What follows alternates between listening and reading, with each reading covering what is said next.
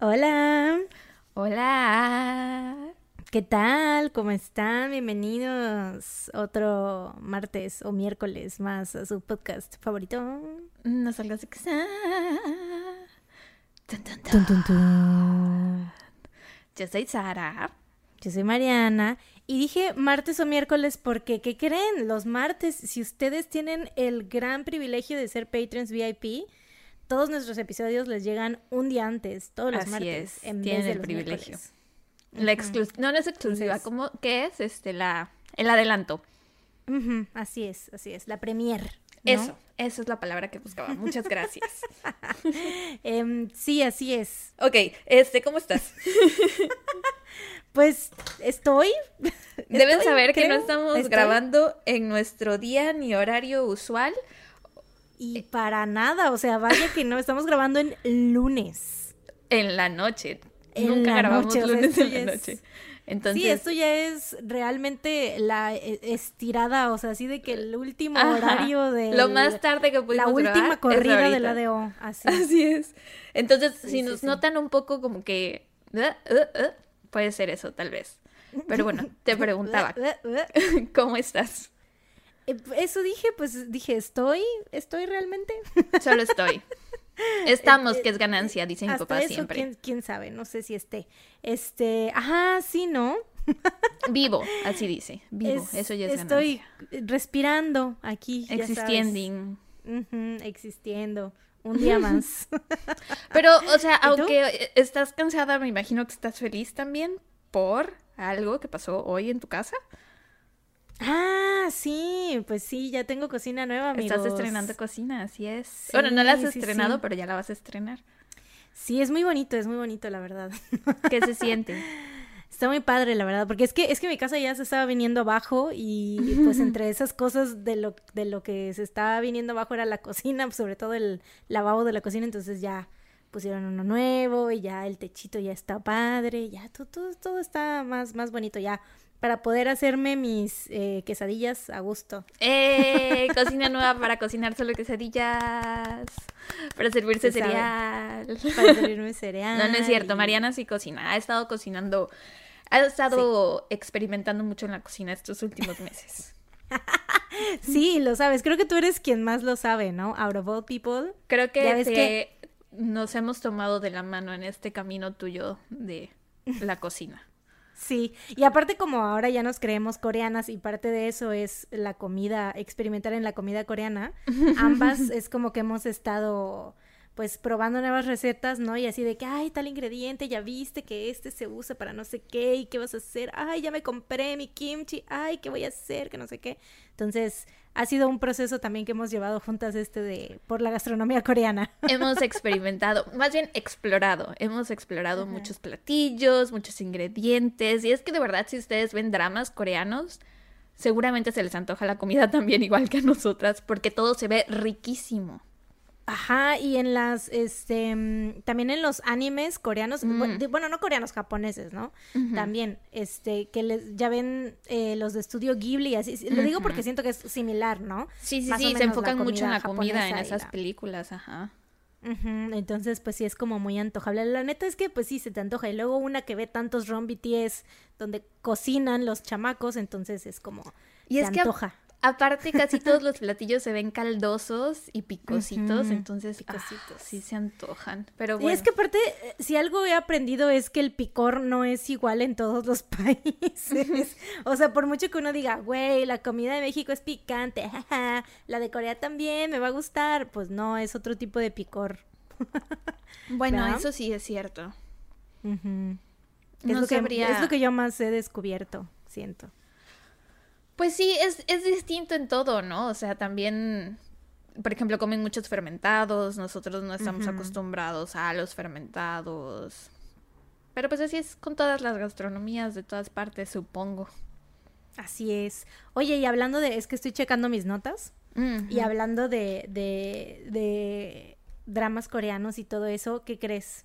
¿Qué creo? Bueno, ya sabes, güey. Ya ya terminaste Goblin. Goblin. Es que quería informarles porque, pues, obviamente no es dato feliz, pero sí es, es, es el, la extensión, ¿no? Del dato feliz. Por si estaban con el pendiente, por si no podían dormir todas las noches, así de hoy habrá sido el día que Mariana haya terminado Goblin, pues hoy se los comunico, ya la terminé. ¿Cuándo la terminaste? Ala, no me acuerdo cuándo fue, como por el miércoles, ¿no? De la semana pasada, más o menos. Sí, más o No menos sé. como por el miércoles de la semana pasada. Y, o sea, hace como una semana, pues, ahorita que están escuchando esto, hace como una semana. Y, amigos, déjenme decirles que lloré. Eh, estoy destrozada por dentro. porque estoy triste, güey, porque ya no la voy a poder ver por primera vez. Ya otra sé, es muy triste eso. Estoy muy triste, güey. Y neta me encantó, no sabes cómo me gustó todo, o sea, de principio a fin, o sea, creo que no hay capítulos, obviamente en toda serie hay capítulos que de repente son como medio de relleno, ¿no? O sea, obviamente no todos los capítulos Ajá. pueden ser así de que, wow, pero siento que Goblin tiene como que, o sea, como que todos los capítulos tienen algo, ¿sabes? O sea, como eh, habla mucho de la muerte y de la relación que los humanos tenemos con la muerte y cómo, cómo sobrellevamos todo eso y también de las acciones que uno hace mientras está vivo y cómo repercute eso en tu Ah, no, no. en tu ano. o sea, cómo te cómo se te regresa todo, ¿no? Y todo eso, ¿no? Entonces como que a lo mejor hay episodios que pon tú, para la trama principal no son muy así de que importantes en cuanto a que pasen cosas así de que wow, pero sí hay cosas chiquitas con que suceden que sí Bonitos así mensajes, "Ah". ¿no? Ajá. Sí, sí, sí. No sabes neta cuántas veces lloré con esa pinche serie, güey. Porque te digo, por esta, esta parte de la muerte que pues obviamente es sensible para todos, ¿no? Entonces sí toca varias, o sea, varias fibras que uno dice, ay, ay, ay. De Y aparte, güey, pues Gong Yu, güey, ya estoy, yo también quiero ser la novia del Goblin. Pero bueno, muy buena, las, se las recomiendo muchísimo, ya había sido mi dato feliz, mi recomendación feliz, este, pero se las vuelvo a recomendar, neta, si quieren, eh, siento que es uno muy bueno con el que eh, pudieran empezar porque como que sí o sí les va a gustar, yo siento. O sea, porque tiene Supongo que sí, dicen que es de los mejores dramas, entonces yo creo que a güey. todo mundo le va a gustar. Bueno, no a todo mundo, pero a la mayoría. Ajá, porque tiene comedia, tiene protagonistas que son muy simpáticos y muy carismáticos que te, que, que te encariñas con ellos muy rápido. Este, tiene como que parte así de fantasía, ya sabes, efectos especiales y shalala, señor. efectos especiales y así, a una historia de amor muy bonita también, obviamente, y etcétera. O sea, como que todo está muy Y etcétera. Exacto. y etcétera. Está bien, me gusta ese resumen. Pero en serio, todo está, todo está muy bonito. todo está muy padre. Y así, ¿tú qué drama estás viendo actualmente? ¿O va a ser tu recomendación feliz? Ah, no, estoy viendo dos, Itaewon Class y otro que se llama W Dos Mundos. Este, me está gustando Mm. más Itaewon Class que W Dos Mundos, este, pero ninguna de las dos la he terminado. Pero Itaewon Class me está gustando mucho, mucho, pero me esperaré a terminarla para ver si se las recomiendo. Y Bajo la Lluvia, que fue la que les recomendé en otro episodio que les dije que estaba yo enamorada, eh, me encantó, es muy bonita, o sea... No, no es la gran historia en cuanto a que no es una trama como espectacular, pero tiene cosas muy lindas y me gustó mucho. Pero hay algo que quería decir que me acabo de acordar. Espérate. Me agarró un dolor en el pie. Ay, creo que me lo van a tener que cortar. No es cierto. La más exagerada. Ay, mi pie. Ay, me duele el pie, ya córtemelo, por favor. Ay, mi piecito. No, este. ¿Qué iba a decir? Eh, lo tenía en la punta de la lengua y se me olvidó. Olvídalo. Se fue. It's gone. Adiós. Ah, Pues ya me bueno. acordé, ya me acordé. Que este, la última vez que, que hablamos ustedes con nosotras, nosotras con ustedes, les contamos que ya me iban a vacunar y algunas personas querían saber cómo me fue con la Mm. vacuna. Hace dos semanas. Ajá, no hay mucho que reportar, me fue bien, solo me dolió el brazo, me pusieron la Pfizer, este es de dos dosis, quién sabe cuándo me pongan la segunda, me dolió nada más el brazo y un poco atrás de los ojos cuando volteaba yo la mirada hacia alguna parte me dolía, pero nada más fuera de eso no me, no nada, estuvo chido, entonces si a ustedes les ponen la Pfizer, a lo mejor les va igual que a mí. Ojalá, qué chido. Ojalá, yo, yo sí estoy, la neta, em, rezándole al Goblin que me pongan la Pfizer, güey. Pero dicen que a lo mejor Pfizer. a una amiga le pusieron la, la segunda dosis hace poco y la votó. Entonces creo que, ajá, es raro, no sé de qué dependa, porque por ejemplo a mi papá también tiene las dos de la Pfizer y a él no le hizo nada. Entonces no sé en, Mm. en qué dependa que te, te dé reacción o no. Pues es que somos seres humanos diferentes todos. Nuestros organismos son muy diferentes y todos reaccionamos diferente a todas las medicinas y todas las cosas, ¿no? Entonces, pues supongo que ya depende de cada quien. Ajá, Pues cada quien. sí. Pero bueno, ¿tienes alguna otra cosa? O pasamos a, la, a nuestra sección adorada de Patreon. Ya, vamos, con todo. ¿Vamos? Sí. Pues, oigan, ¿qué creen? Patreon, ahí está, existe, el nuestro. Por si no sabían, tenemos un Patreon. Así es. Este episodio de No Salgas de Casa está patrocinado, está patrocinado por, nuestro, nuestro Patreon. Ay, qué chiquitas, güey. Este, oigan, este mes, ya saben, ya creo que para estas alturas del partido ya saben que hay una semana en la que eh, el episodio es exclusivo para Patreon, ¿no? Y este, este mes el tema fue desapariciones Misteriosas. misteriosas. Así es. Sí, hablamos de dos desapariciones muy interesantes que se dan como que mucho a la pues a la discusión, ¿no? Del qué podrá haber pasado y Sara Ajá, y yo como la compartimos especulación. Ajá, compartimos nuestras teorías en ambos casos, tanto en el que Sara me contó a mí como en el que yo le conté a ella, pues compartimos nuestras teorías de que este nos dim- dimos nuestras opiniones sobre qué debió de haber pasado y plot twist em, spoiler alert aliens. Terminamos hablando de aliens, entonces si a ustedes les interesa por ahí ese tema y no sé, también pues las desapariciones misteriosas si es algo que les que les guste y que les em, llame la atención, pues les recomendamos mucho unirse a nuestro Patreon. Recuerden que tenemos tres niveles. En el primero, que es de un dólar, no les toca el episodio extra, solamente es un saludo, este, en el, en el mes, ¿no? O al Ajá, en próximo el mes que se unan. Bueno, en el mes en el que se unen. Y de ahí el, el nivel de tres dólares, que ese sí ya les in- incluye el episodio extra. Y eh, nuestros Patreons VIP, que son de 6 dólares, y esos incluye el episodio extra y aparte contenido semanal, que son nuestros minis. Maravillosos que minis. que ahora son en video, porque pues obviamente como el desempleo está en la casa, el desempleo, como el desempleo entró al chat, este, pues ya hacemos los minis en video, entonces si quieren ver nuestras preciosas y chulas caritas, que de hecho es creo que el, el único día de la semana en el que me maquillo, güey, Sí, por dos. y que me medio peino y que me pongo ropa decente, ¿sabes? O sea, es el único día que medio me arreglo. Es como de, güey, es para los Patreons VIP. Sí. Homero, ¿por qué tan elegante? Es que hoy es... Hoy grabamos mini. Hoy grabamos mini. Hoy grabamos mini, muchacho. Sí, sí, sí. sí, entonces, pues si nos quieren ver nuestras preciosas caritas ahí este, en los minis, pueden pagar 6 dólares. Aparte, los temas están chidos, ¿no? De los minis. Ya se nos han ocurrido varias cosas. Los más chidos. Eh, Tenemos una gran creatividad en la cual, eh, o sea, la cual ha salido a relucir en los minis. ¿no? Excelente. La mayor.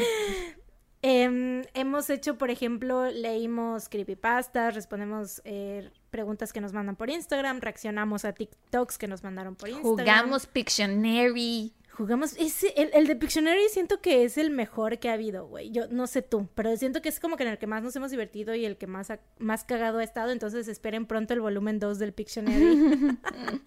y pues tenemos varios planes ahí para, para los minis que, que se vienen más, más temas más diversos y más chidos y todo. Entonces, por si se quieren ahí unir, aparte de recibir todos los episodios un día antes, o sea, los martes.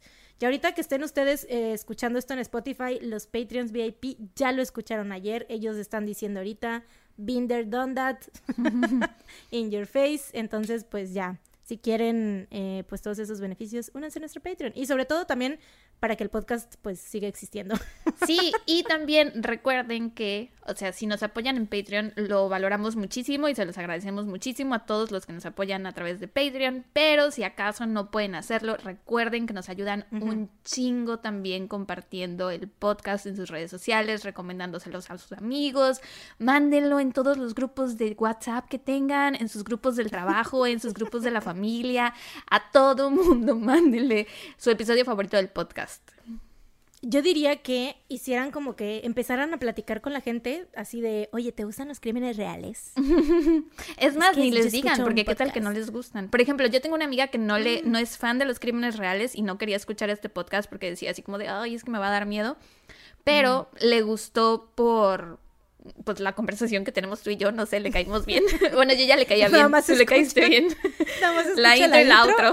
Y el otro, y ya se acabó. Los Uh, primeros qué 15 minutos, los últimos 15 minutos. Me dijo, sí, me encantó. Ella, al contrario de la gente que siempre se está quejando de las intros largas. Ella dice, revés. más intro, más intro, por Ella favor. dice más intro porque es lo único que escucho. Yo me salto los casos. No, pero sí, de verdad nos, nos eh, ayudan muchísimo si lo comparten, si nos ponen calificación en, en Apple Podcast, si descargan los episodios en Spotify, todo eso nos ayuda. Así que si no les Así cuesta es. nada, por favor, ayúdennos, échennos la mano. Sí, Por favor. este, compártanos, eh, si nos están escuchando ahorita, compártanlo en sus historias en Instagram, también eso nos ayuda mucho porque pues sus seguidores ven y dicen, ah, caray, a ver qué es esto, tal vez, ¿no? Pueden... La evangelización de los tun tun tun. Predicar Tienes cinco minutos la de palabra nuestras- de las tun tun tun. de Esa es su señoras misión esta semana. tun, tun, tun. sí. Em, pues sí, nuestras redes sociales son eh, Twitter, arroba no salgas de casa, eh, facebook.com, diagonal no salgas de casa podcast. Instagram, arroba no salgas de casa podcast. Suenas y tan lista. nuestro Patreon, el enlace de nuestro Patreon está en la descripción del episodio. ¡Guau! ¡Qué bárbara, güey! O sea, estoy... I'm on fire. Wow, no puedo creer lo lejos que hemos llegado. is on fire. ¿Quién lo diría? Sesenta y tantos episodios después, sesenta y tantos. Por Ni fin. siquiera me acuerdo. ni siquiera me acuerdo en qué número de episodio vamos exactamente, pero sesenta y tantos episodios y ya me aprendí todas las redes. Eh, Algún día me las aprenderé yo también. Pero bueno, eso es todo de- por ahorita. Se me salió el agua que estaba tomando. Este, sí, ¿no? Es el anuncio público para que mi amiga se salte a la outro del episodio, porque ya vamos a empezar con los casos. Ok. Bueno, pues esta semana me toca empezar a mí, ¿no? Yo. Correct me if I'm wrong. Ok, pues mira, primera y última vez, como ya te lo dije hace rato, antes de empezar el episodio y eh, el día que estaba redactando, antier me lo dijiste. Primera y última vez que escojo un pinche caso de Australia, güey, porque ese acento me tenía la caca agria.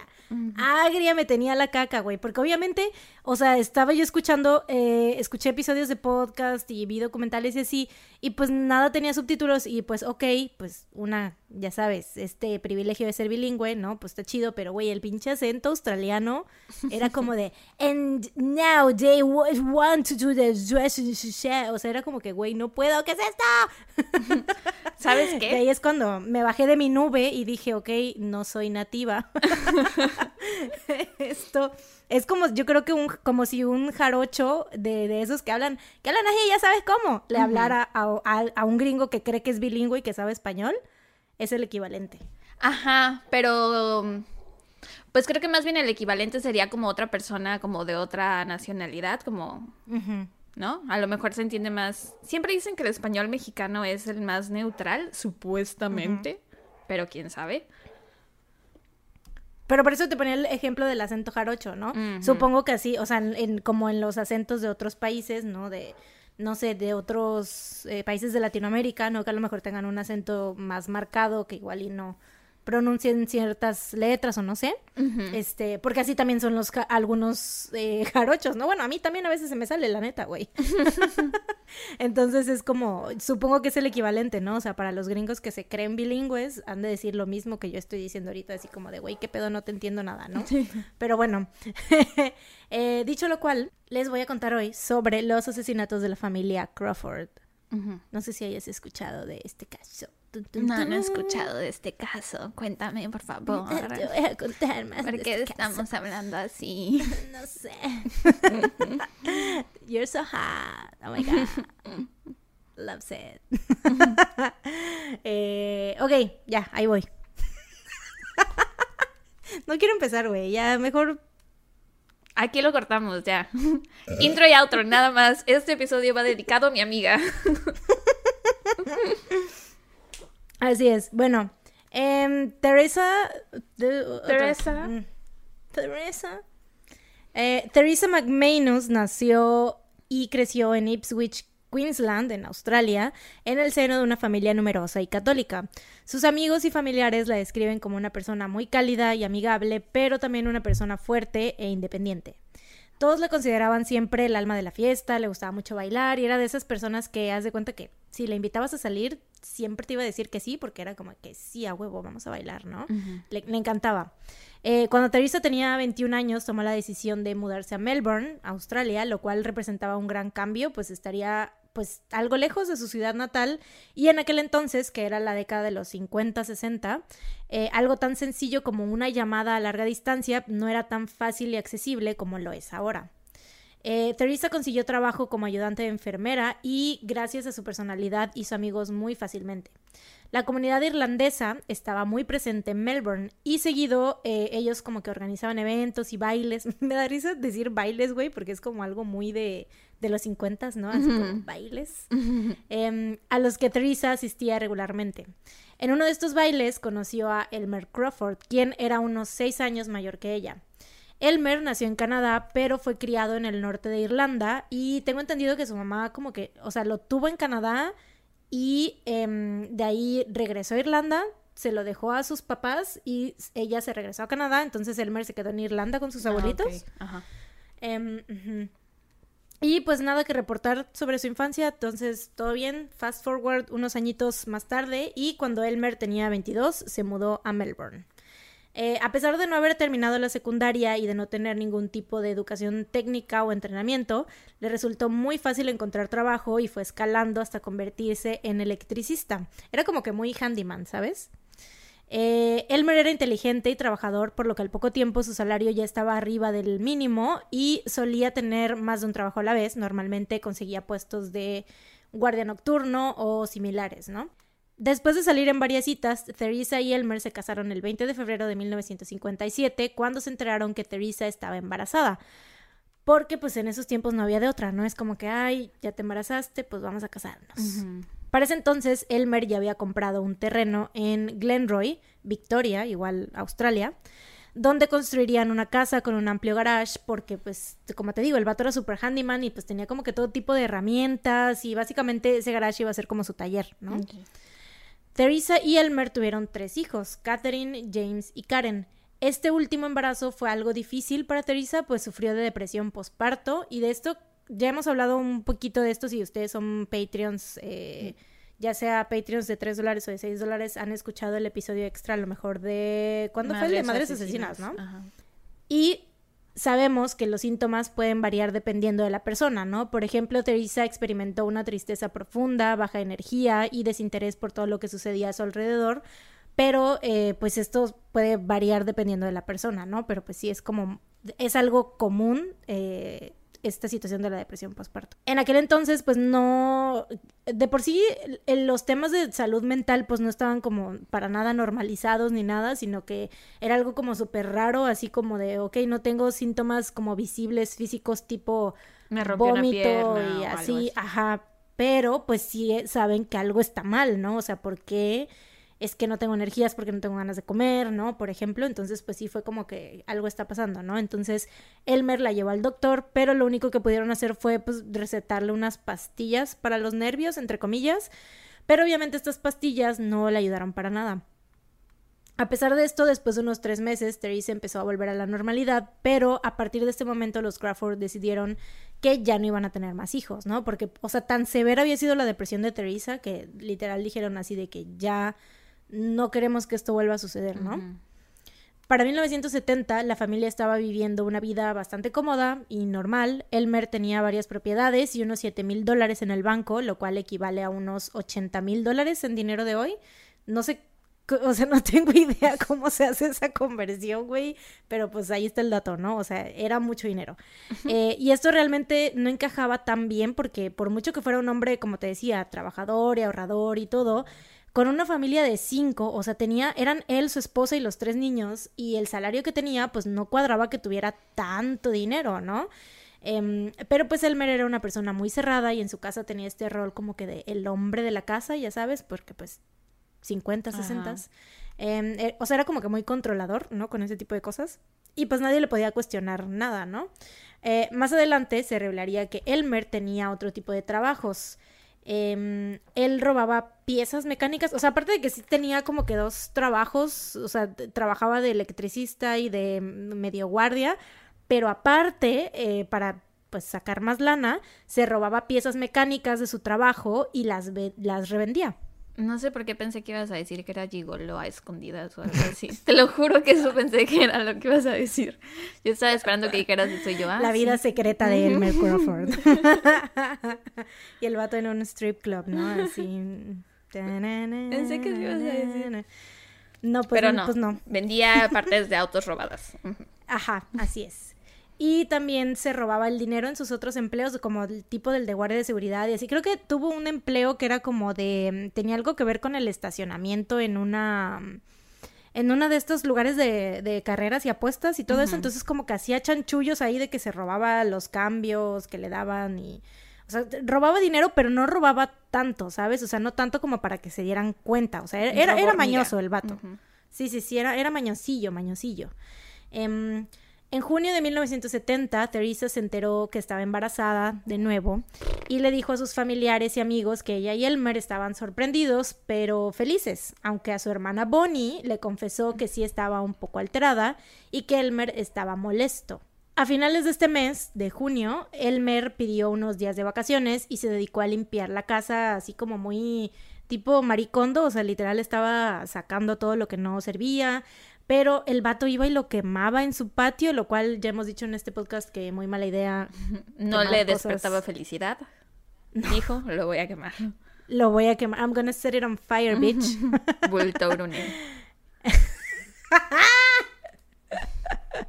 Elmer dijo, Bultorune. Fire. Eh, pero bueno, fire. Eh, la humareda era tal que todos los días la gente creía que la casa se estaba incendiando, güey. O sea, real, hubieron días que la gente llamó, o sea, los primeros días, yo supongo, ¿no? Así la gente llamando al 911 así de que, oiga, hay un, hay un incendio aquí, hay un fire, iba a decir. Güey, lo peor hay es un que... fire. Fuego, fuego, fire, O sea, pensando en ahorita en Australia que tienen tantos incendios que se salen de control. Claro. Es así como, pero bueno, eran otras épocas, ¿no? Igual y en ese entonces no era tan común que hubieran incendios forestales tan grandes, pero no mames. El planeta no estaba tan jodido, apenas lo estaban empezando a joder. Ellos fueron los que lo jodieron. O sea, no Elmer solo, toda su generación. Elmer, no, Elmer. es el culpable. Por culpa de Elmer se están derritiendo los polos. Calentamiento global, mm, Elmer Crawford. Sí, él es el responsable, güey. Eh, bueno, te digo, los vecinos seguido era como que, bueno, al principio, ¿no? Era como que llamaban, ya después era como, ay, ese es el pendejo de este vato otra vez quemando basura, Qué horror. Pero bueno, el martes 30 de junio, varios vecinos vieron a Elmer en el garage limpiando su auto, que era un sedán Holden del 56. Que, de nuevo, o sea, lo estaba como que estaba sacando todas las cosas que había muy maricondo de él de su parte. Eh, el primero de julio, cuando Elmer no se presentó a trabajar, enviaron a una persona a su casa para ver si se encontraba bien o por qué no se había presentado. El compañero de, de trabajo de Elmer llegó alrededor de la 1.30 pm y se dio cuenta que ni los Crawford ni su auto estaban en la casa. Al lado de la casa de los Crawford había una iglesia que era la Salvation Army Church y alrededor de las 8 Army. Alrededor de las 8 pm, dos hombres del coro que estaban tomando un descanso escucharon un ruido muy fuerte como el de una pala golpeando el piso. Mm. A la mañana siguiente, Brenda, que era una amiguita de Catherine, la, una de las eh, niñas de los Crawford, ¿una de las niñas? Ajá, sí, una de las niñas de los Crawford. Eh, esta amiguita Brenda llegó a buscarla a, su casa porque todas las mañanas se iban caminando juntos a la escuela. Pero al tocar la puerta, Elmer fue quien le abrió y le dijo que Catherine estaba enferma y que no iba a poder ir a la escuela. Ese mismo día, a unas tres horas de distancia de Glenroy, en el lago Art George, no, Art Gorge, perdón, una familia estaba turisteando cuando vio marcas de llantas que parecían ir hacia la zona de acantilados. Preocupados porque hubiera sucedido un accidente, se asomaron por el borde y a unos 45 metros hacia abajo visualizaron un auto con la parte de enfrente totalmente destrozada, inclinándose hacia, hacia, adelante. Y estaba atorado en las rocas, pero a punto de ser arrastrado por las olas. Y aquí viene algo que me pareció súper interesante, güey. Eh, esta familia regresó al vehículo, o sea, haz de cuenta que fueron y se asomaron, ¿no? Y vieron que el, el coche.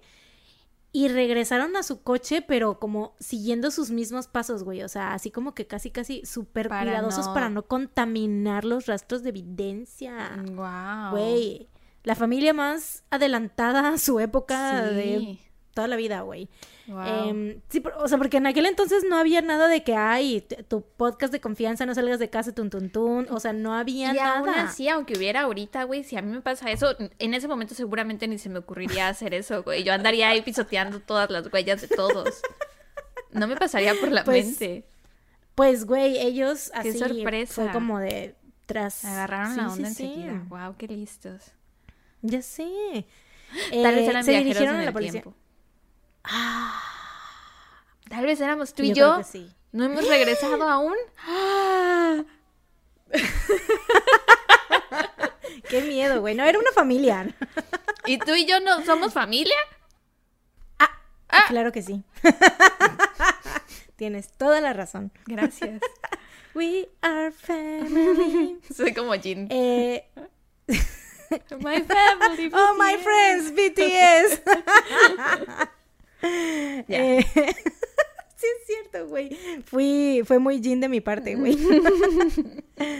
Em, ya estoy viendo los memes que va a hacer Mary. y se dirigieron a la policía después de este de de Ajá. regresar por sus propios pasos, se dirigieron a la policía para reportar el accidente.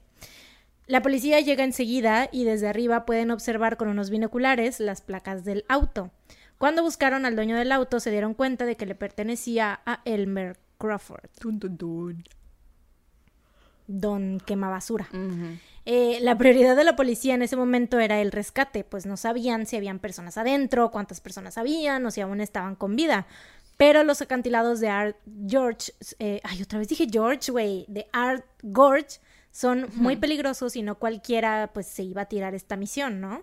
Entonces le hablaron a un grupo de voluntarios que se dedicaba precisamente al rescate de personas en acantilados, o sea, en Australia hay ese tipo de grupos. Pues como Siento aquí no en que, cualquier lugar. que tenemos a los topos, que son porque ¿Qué como son tenemos los que cuando hay sismos muy fuertes se meten debajo, ¿no se llaman topos? Ah, en México, en Ajá, México, sí, sí, sí, sí, sí, sí, es verdad. Sí, pero esos son más en Ciudad de México, ¿no? Ajá. Supongo que, por ejemplo, en La Quebrada o en lugares así, ¿no? Que son como muy turísticos y comunes, porque este lugar, em, Art Gorge, es súper bonito y turístico, entonces es como, pues están este tipo de personas, ¿no?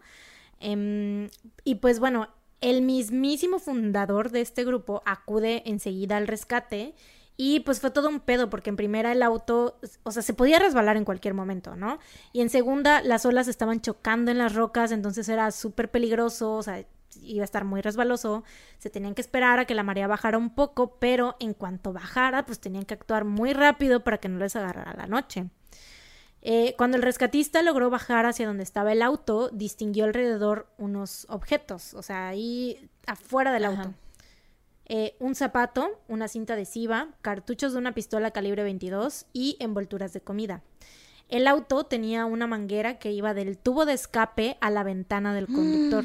Verga. Esta manguera había sido asegurada con cinta en varias partes del auto para que no se moviera del lugar. Mm. Imagínate traducir todo eso, güey, con acento australiano. I mean, pido un aplauso para Mariana.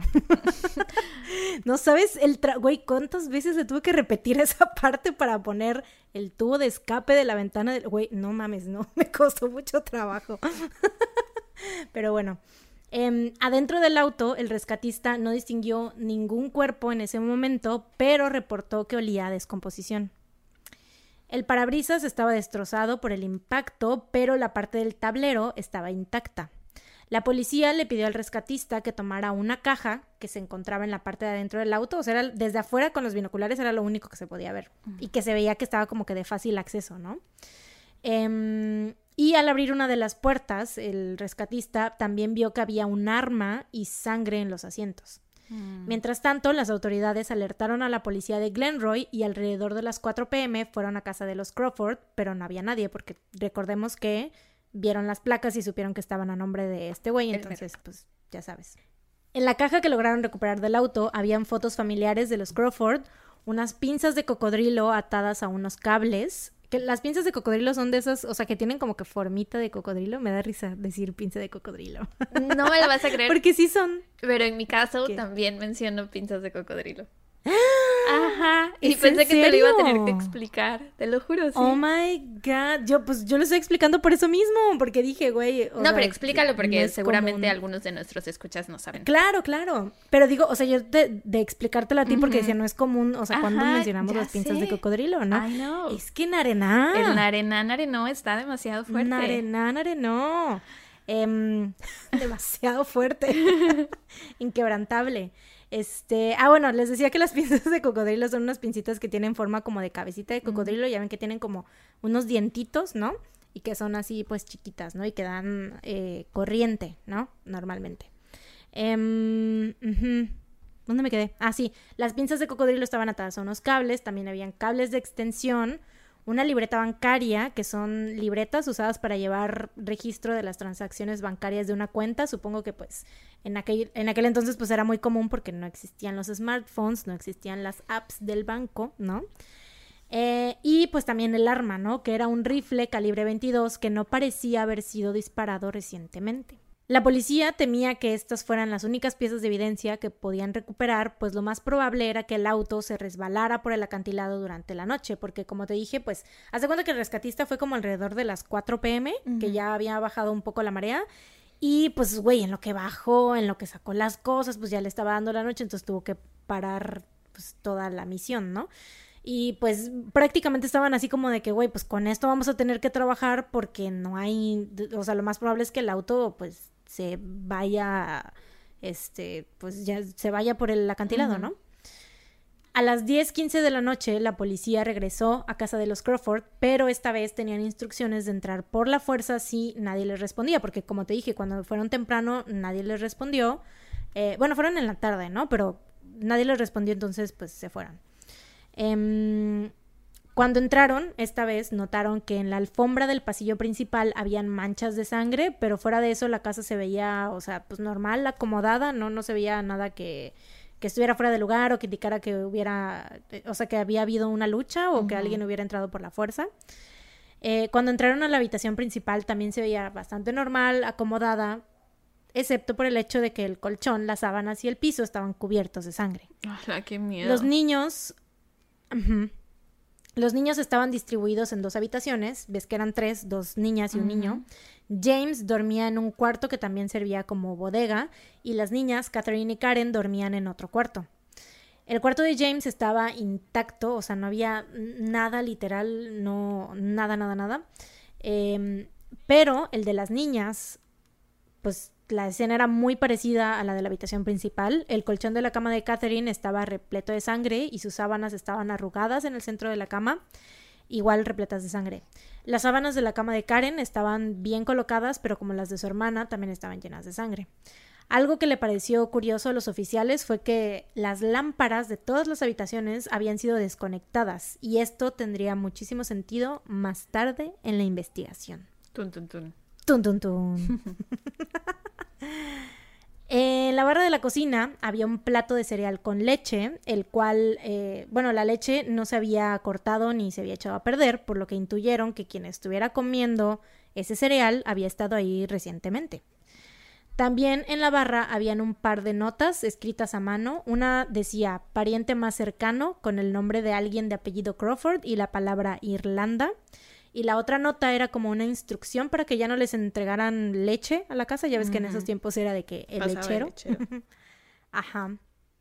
Otra cosa que había era un pedazo de periódico de un año atrás, el cual contenía un artículo en donde se discutía el tema del aborto, que de hecho justo un año antes había sido, había sido legalizado por allá y supongo exponían como las condiciones para poder practicarlo porque solo les daban permiso de abortar a las mujeres que presentaran complicaciones en su embarazo o que éste representara un peligro para su salud. Como el de ella. Pero en ese caso no entraba porque como te digo, la depresión postparto en ese Mm. entonces no era, Ya. no era, no estaba ni siquiera, no, no tenía ni nombre. O sea, ese nombre no, ese concepto no existía, entonces era más bien como de peligro físico Sí, sí, sí. o así más cabrón, ¿no? Desangrarte en el parto o algo así. Em, al día siguiente, el viernes 3 de julio, el rescatista George Cumming regresó al acantilado y milagrosamente el auto seguía ahí. Esta vez pudieron llevar un equipo más grande y lograron regresar el auto a la superficie para poder por fin revisarlo a detalle. Adentro del auto se encontraron los cuerpos de Teresa Crawford, de 35 años, Catherine Jane Crawford, de 12 años, James William Crawford, de 8 años, y Karen Jean Crawford, de 6 años. Los cuerpos fueron asegurados y llevados con los forenses mientras los investigadores continuaban inspeccionando el auto. Había una cuerda que iba del volante a la parte de la cajuela, lo cual parecía indicar que alguien lo había colocado de esta manera para que el auto avanzara sin que nadie estuviera conduciendo. También se encontraron más municiones, comida, documentos personales, cuerdas, 45 litros de gasolina y dos martillos. Durante la autopsia de Teresa se confirmó que tenía tres meses de embarazo al momento de su muerte y que todas las heridas de su cuerpo habían sucedido durante el accidente, excepto por una herida en la cabeza, aunque esta herida no había sido lo suficientemente grave como para matarla. El detalle que sorprendió a todos fue el siguiente. Teresa presentó quemaduras en sus orejas y dedos y se determinó que la causa oficial de muerte había sido electrocución. Los tres niños murieron de un trauma severo en la cabeza, pero tanto Catherine como James tenían marcas similares a las de su mamá, por lo que se determinó que también fueron electrocutados. O sea, pero después de haber sido asesinados. Y esto explicó el por qué todas las lámparas de las habitaciones habían sido desconectadas, porque obviamente las habían usado para conectar las, el objeto que habían usado para electrocutarlos. Oye, pero ¿y no? O ¿y toda la sangre que se encontró en los cuartos?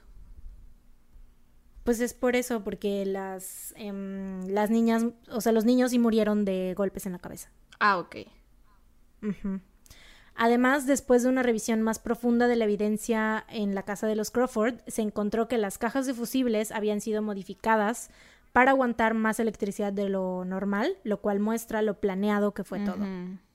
Con todo esto, la policía había emitido una orden de arresto en contra de Elmer Crawford y los medios dieron a conocer fotos suyas para cualquier persona que tuviera información sobre él. Sin embargo, hasta el día de hoy se desconoce su paradero. En caso de que siguiera vivo, este año Elmer Crawford tendría 91 años. Ala. Ahora, hay varias teorías de por qué lo hizo, cómo lo hizo y qué estaba como que planeando. Por ejemplo, hay gente que piensa que él iba a quedarse en la casa y reportaría a su familia como desaparecida para hacer creer que Teresa había cometido un asesinato suicidio. Ujú. Eh, pues hay evidencias de que la alfombra del pasillo y el piso de la cocina habían sido parcialmente limpiados. Eh, también se cree que lo que quería era hacer creer que él había cometido los asesinatos, pero que también se había suicidado, o sea, que iba él en el coche y esperaba que las evidencias en el auto fueran destruidas, ya sea por el impacto, o sea, de que pues se iba a ir El auto, sí, el acantilado. al río, bueno, al agua, ajá. O que pues el auto explotara también, porque ya ves que dejó muchísima, muchísimos litros de gasolina. Em, y pues, porque de hecho él también dejó como que un, dejó un rastro de sangre. Y se sabe que era de él porque haz de cuenta que todos en la familia, tanto Teresa como todos los niños tenían el mismo tipo de sangre, creo que era AB, y él era el único que tenía otro tipo de sangre que no era el de ellos, y se encontraron esos dos tipos de sangre. Entonces dijeron, güey, pues, mm, quién sabe si fue porque a lo mejor, eh, pues, heridas de defensa, de, de defensa de, por parte de Teresa y los niños, o eh, si él se la hizo a propósito para que, lo por si encontraban el coche, dijeran, ah, pues es- el vato venía aquí también, ¿no? No se sabe el orden exacto de cómo ocurrieron los asesinatos, pero se cree que primero golpeó a Teresa para dejarla inconsciente mientras estaba en la cocina y la llevó a la habitación principal. Ah, porque en la cocina había una carta. ¿Ves lo que te dije de que a su hermana Bonnie le dijo que, eh, que estaba como que, eh, que ella sí estaba alterada y que Elmer estaba un poco molesto? Eso lo encontraron escrito en una carta en la barra de la cocina, pero estaba sin terminar. Entonces se cree que, o sea, la- de ahí vino, de esa carta vino una discusión y que él ahí fue que la golpeó y la dejó inconsciente. eh, y de ahí la llevó a la habitación principal donde la electrocutó. Ah, la onda. También porque te digo que la causa de muerte oficial fue la electrocución. ¿no? O sea, la teoría es que la asesinó por esa carta.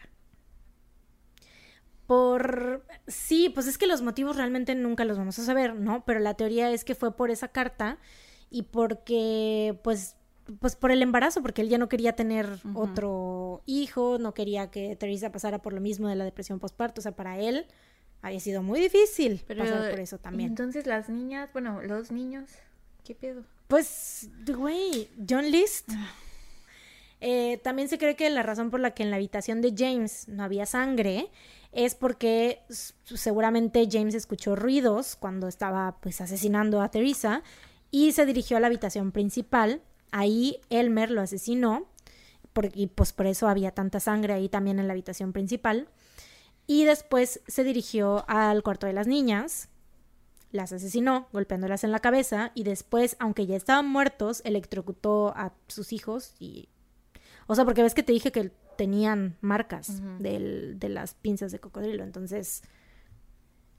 Güey, es la- a mí lo que más me impacta de este caso es que fueron, real, los mató tres veces. Sí. O sea, los niños, eh, ya sabes, el golpe, el- los fuertes golpes en la cabeza, luego los electrocutó y luego cuando los aventó en el coche, ¿no? O sea, es como que, güey, ¿qué pedo? ¿Cómo, ¿Cómo haces eso no solo una, sino tres veces? Em, al día siguiente, después de, pues, de, as- de asesinarlos, se dio cuenta que la policía ya estaba involucrada en el caso, por lo que habían encontrado el auto eh, más rápido de lo que él creía, entonces tuvo que huir sin terminarse su cereal con leche. Mm. Y pues eso fue todo por el caso de los asesinatos de la familia Crawford. Chale, güey. Me deja muy intranquila no saber el motivo porque, o sea, siento que con otros papás que asesinan a sus familias, pues siempre hay como un motivo de por el dinero, están en bancarrota, tienen otra pareja o cosas así. Y con este güey No estaba en bancarrota, para nada, o sea, tenía un buen dinero. Raro. A lo mejor sí tenía una amante Y- y no se sabe, puede ser, es lo que se me ocurre. Quién sabe, pero no sé, güey. Yo creo que, o sea, la gente decía que era porque, pues, Teresa estaba embarazada y él ya no quería tener otro hijo. Era como que, eso es lo más, la teoría más, eh, que, o sea, que más dicen. Sí, pero entonces Sobre todo por la carta que decía, literalmente decía, Elmer estaba molesto. O sea, como que le, le enoja que yo me haya embarazado. Ajá, Porque ell- ellos como que él era muy controlador, ¿no? Y habían decidido, o más bien él también, bueno, entre los dos supongo lo decidieron de que ya no iban a tener hijos, entonces Teresa estaba tomando pastillas antico- anticonceptivas, pero supongo que no sé, algún día no la tomó o no, no le funcionó, no sé qué pasó ahí, y pues sucedió eso y es como que él pues se molestó, ¿no? Se molestó con ella. Pero, ah, ok, sí entiendo eso, pero también me, me queda la pregunta de entonces, ¿por qué el- a los hijos? Eso es lo que... Aparte que se vaya la goma, güey. Si no quería volver a tener hijos nunca, pues hubiera puesto un condón cada vez que cogiera y ya, güey. O sea, ¿por qué cargarle la responsabilidad a ella? No mames. Pues porque siempre, güey, las Vatos, mujeres güey. tenemos la culpa de todo, güey. Ugh, Ugh. vatos. Pues sí, lo más estresante es que no haya, literal, no hay rastro de él, güey. O sea, la gente hace cuenta que unos días después un señor, y esto es como que algo así muy vaga, una información muy vaga, que un trailero dijo, ah, sí, yo le di el ride, o sea, que vio la foto, dijo, ah, yo le di el ride de tal lugar a tal lugar. Pero pues, güey, no, o sea, cuando sí trataron de seguir esa pista, ya no, nada. Nada para la empanada, güey. O sea, literal, fue como si se esfumara en el aire, güey. Chale. Pues nadie es que en esa época era muy fácil desaparecer. Sí, claro, claro que sí, claro que sí. Pero por más que, o sea, porque sí, obviamente pusieron su cara en todos pinches lados, güey. Y aún así, lo que vi en uno de los documentales decía que, que en Australia, o sea, no sé si sea real, pero pues lo dijo un australiano. Entonces decía, el vato dijo algo así de que, que allá es como que muy común que si simplemente vas a un lugar y tú trabajas bien, no tienes ni que decir cómo te llamas, ni de dónde vienes, ni nada. O sea, simplemente pues te aceptan y, pues te pagan con tal de que trabajes bien y ya, o sea, no, no te hacen preguntas. Entonces, pues, o sea, él no, lo que estaba diciendo en su testimonio era que no veía nada raro que, que se hubiera desaparecido tan fácil. Porque pues, o sea, de por sí él era como una persona muy callada, que no compartía nunca nada de su, de su vida, o sea, siempre cuando le, le preguntaban que de dónde era y así, o sea, de hecho de su pasado, por eso no les, no, no les dije nada de su infancia ni de su pasado, porque solo se sabe lo de su mamá, lo, pues lo que te dije, porque realmente cada que alguien le decía, oye, ¿y qué onda? Ah, tienes acento irlandés, ah, vienes de Irlanda, no sé qué. Sí, bye. No, o sea, no compartía nada de su vida. Era muy reservado. Entonces, pues, así le hizo todavía, pues, más cabrón. Pero ¿te imaginas? O sea, haber em, coincidido con ese güey, o sea, que haberlo conocido, por ejemplo, ¿no? Cuando ya tenía como 30 años, por decir así, si se llegó a casar otra vez, güey, si llegó a tener hijos, más hijos, güey, te imaginas a la esposa, güey, así de que, y pues ni es la fecha que pues no, o sea, pudo haber tenido hijos y nietos y lo que tú quieras y nadie se enteró que él era o sea, que, pues, que era él, ¿no? Güey, pues en Mad Men, Don Draper eh, se roba la identidad de otro güey. O sea, él no es Don Draper. Y su esposa Betty no lo sabe hasta dentro de, no sé, como cinco años después o diez años después de que se casaron. Más de diez años después de que se casaron. Yo creo que por la época era más fácil hacer todo eso. Es una bendición y una maldición vivir en esta época del Internet, pero por ese tema en específico es una bendición para nosotros, que somos gente de bien. Para los asesinos es una maldición. asesinos y ladrones de identidades no les conviene esta época. No, no, no. It sucks to be you right now. Em, ok, pues bueno, eso fue todo. Mis fuentes fueron el episodio de Crawford Family del podcast Insight, el episodio 6 de la temporada 1 del programa Sensing Murder me da mucha risa ese documental. O sea, haz de cuenta que los primeros 20 minutos es así de que sí, te hablan del caso y tú y yo así de no mames. O sea, eran como, porque eran como 45 minutos, ¿no? Y cuando encuentras un documental, estás investigando, supongo que a ti te ha sucedido, ¿no? Que encuentras un documental donde te estén hablando así de los detalles y tú dices a huevo. Dura 45 minutos, güey, ya la hice, de aquí ya saqué toda la información para el caso. Güey, 20 minutos después de que había, o sea, se cuenta que la primera mitad todo bien, todo chido, los detalles de todo lo que pasó, güey, y después se pusieron a hablar de BTS como tú y yo. casi, güey, prácticamente, güey. No, después metieron a unas mediums, güey, y empezaron a decir cosas súper, o sea, que yo decía, güey, que por, hay gente que realmente cree en este, o sea, en esta... Sí, hay mucha O sea, específicamente en, eso, ¿no? O sea, porque yo sí, yo sí creo en, por ejemplo, fantasmas y así, ¿no? Pero específicamente en esas mediums, güey, que estaban diciendo así de... ¿Eran mm, las gemelas? Yo digo no, no, no. Era una, eran dos desconocidos. Ese era el, ese era el chiste de, ah, este para ver si decían las dos no se conocían. Ajá, mm, ajá. Estaban en dos lugares completamente diferentes, ¿no? O sea, una en un extremo del país y la otra en el otro, y las dos dijeron lo mismo. Wow. Y les dieron la foto de la escena del crimen. el crimen, uno de los crímenes más famosos en Australia, y ellas estaban así de mmm, sí, esta escena, esta foto me tengo, eh, eh, siento una familia, un hombre, una mujer, tres niños, no sé qué, y así, ¿sabes? O sea, y las dos decían lo mismo. Y aparte, güey, venía un testimonio de la persona, esto, bueno, igual, es que no sé si sea real, güey, pero bueno, eh, esta persona decía que sus papás habían comprado la propiedad después de que, pues, obviamente, este vato se fugó a la verga. Y llegan a vivir ahí y dice que él tenía un amiguito imaginario llamado James. Mm. Chiquito, ¿no? Que pues era supuestamente James Crawford, ¿no? Que él no sabía quién era, que él solamente, para él solo era su amiguito imaginario, que su amiguito no hablaba, pero que siempre lo acompañaba y estaba ahí con él y que veían la tele juntos y que no sé qué. Y él así de, ay, qué padre, mi amigo imaginario, no sé qué. Y de repente un día vio una foto en el periódico que estaba la foto de la familia, o sea, de los Crawford y que contaba la historia y él así de, mira mamá, es mi amiguito imaginario. Güey, ¿te imaginas eso? O sea, si es que es verdad, ¿te imaginas tú como mamá así de... Ya sé, qué miedo. Vámonos a la verga de aquí. Obviamente se mudaron de esa casa porque, pues, güey, ¿quién quiere estar viviendo con fantasmas, no? Pero, pues sí, y ese vato después luego lo ponen con una de las mediums y la medium diciéndole así de James todavía está aquí contigo, que no sé qué, él te dice que seas feliz y que, que, ames mucho a tu papá y que no sé qué y así, güey, está súper, o sea, te digo, esos son los siguientes 25 minutos, pero por supuesto que los vi porque me, entretuvieron, güey. porque chismosa. claro, güey, si ya me voy a traer el chisme, que sea el chisme completo, güey.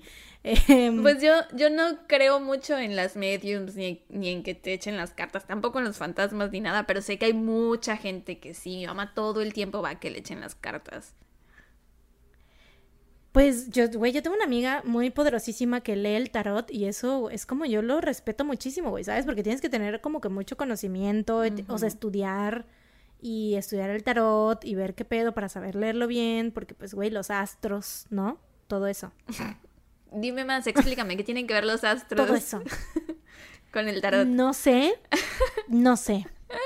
Según yo, esto es mi conocimiento basado en absolutamente nada.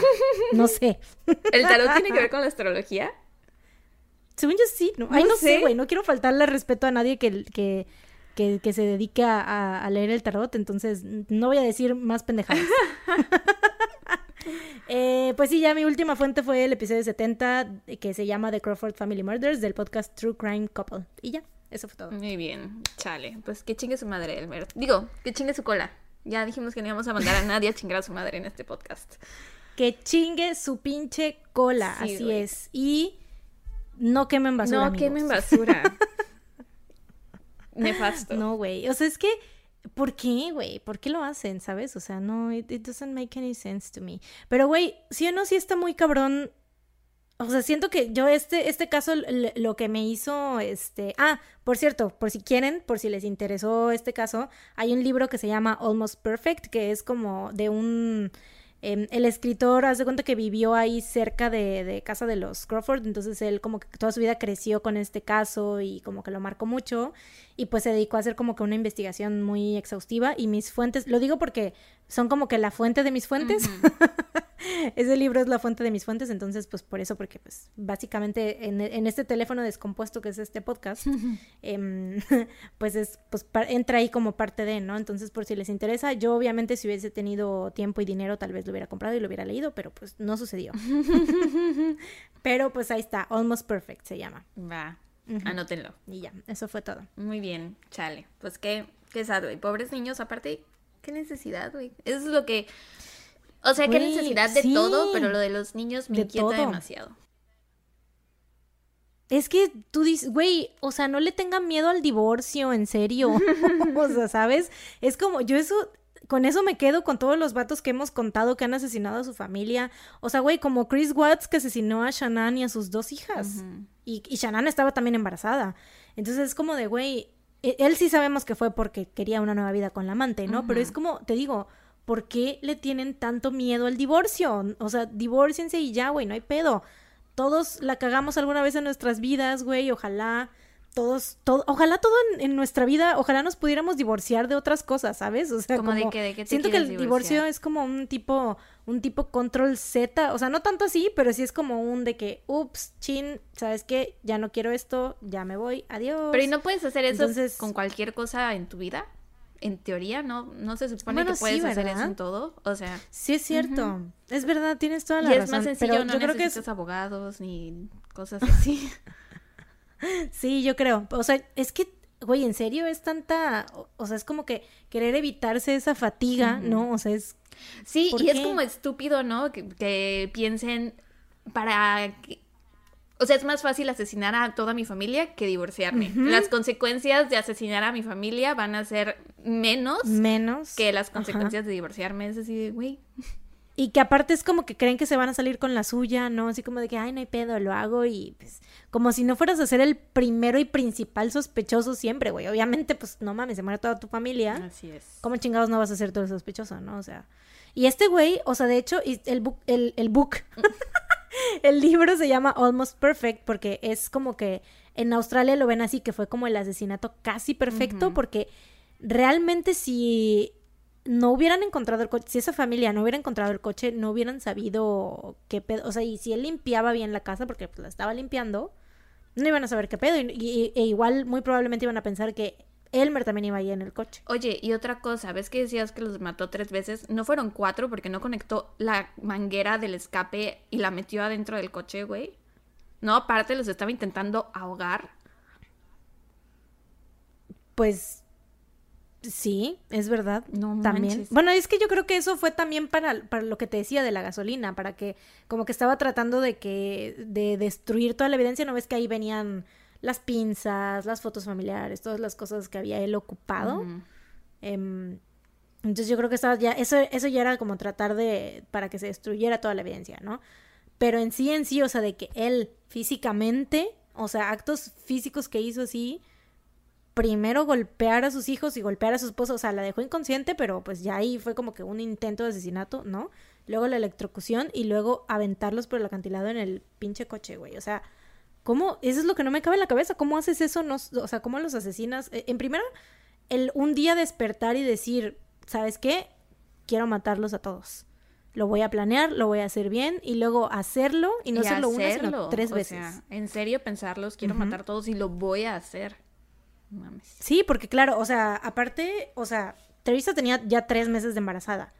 Eh, no sé exactamente en, qué punto de su embarazo se enteraron, pero yo supongo que desde el momento en el que se enteraron, Elmer dijo, los voy a matar. Pues sí tenía tres meses apenas. No mames, bien poquito. Pero bueno. Ok, pues bueno. Ahora me toca a mí. Papito, llegó pronto. ¿Quién es Papito, güey? Eh, Siempre es la misma pregunta. Antes que nada, mira, me guardé este momento para ponerlo en la grabación, no sé, porque pues así soy yo, medio mamadora, ¿no? Em, para que escuchen el sonido del éxito. Oh, wow. Un poco de asmr para todos ustedes. ASMR. Las reinas del asmr. ¿Qué tomas? Eh, ¿Qué abriste? Cuéntales. Ellos no ven. Una, una cervecita, una estela, una estelita. sí. Ya nada más, pues eso era todo. ah, muy bien, muy bien. Gracias por me la merezco. ASMR. Me la merezco el día de hoy, sí, la verdad estuvo medio pesadón, pero Muy bien. We are here. We're still standing. Eh, ok, bueno, ya voy a empezar con mi caso. Yo te voy a hablar de el asesino de la gasolinera conocido en inglés como el Drug Stop Killer. Mm. Este caso es parecido, o sea, lo digo por si a alguno le causó como mucho eh, como incomodidad el caso de el Toy Box Killer o el de mm. Fred West. Hay un poco, ves que esos dos eran mucho como de tortura y así. Ay, here we go again. Sí. Qué bueno que abrí esta cerveza, güey. Este caso es un poquito como es, no, según yo no está tan fuerte porque no puse tantos detalles como en los otros, este, pero de todos modos solo considérense no? los, advertidos. Los omití, omití también por mi propio bienestar, sí. I did it for myself. ok, ahí sí, ahí sí, este ahí sí, es válido, completamente. Gracias. O sea, este cualquiera que sean tus razones son válidas, ¿no? Pero más si lo hiciste por ti misma. Me love yourself. You have to love yourself and treat yourself right. Speak yourself. Speak yourself. Kim Nam-joon está, está aplaudiéndote desde... Me está dando una palmadita en, el hombro. Así es. Eh, pero bueno, si esto se los digo por si. Porque me acuerdo que en esos dos episodios hubo comentarios así como: no manches, estuvieron súper fuertes, que no sé qué. Entonces. Ay, pero a la gente les encanta. Advertidos. Pero no a todos. me imagino que debe haber algunos. O bueno, sí. Que tal vez les sea como algo muy sensible. Entonces, advertidos están. Tomen las decisiones, precauciones que necesiten. Entonces, la madrugada del primero de abril de 1990, Mike Miller, un policía estatal de la División de Patrulla de Caminos de Arizona, vio un tráiler detenido en el arcén de la carretera con las luces de emergencia encendidas. El arcén es el, pasillito este que está en las carreteras como para que te orilles. Por fin sé cómo se llama. Yo siempre le decía, el carril mm. chiquito que está en las orillas de las carreteras. Se llama arcén. Yo decía la orilladera, güey. la orilladera. Peor tantito. se llama Arsén. Ariel, se llama Ariel. Se llama Arsén. Este, tenía las luces.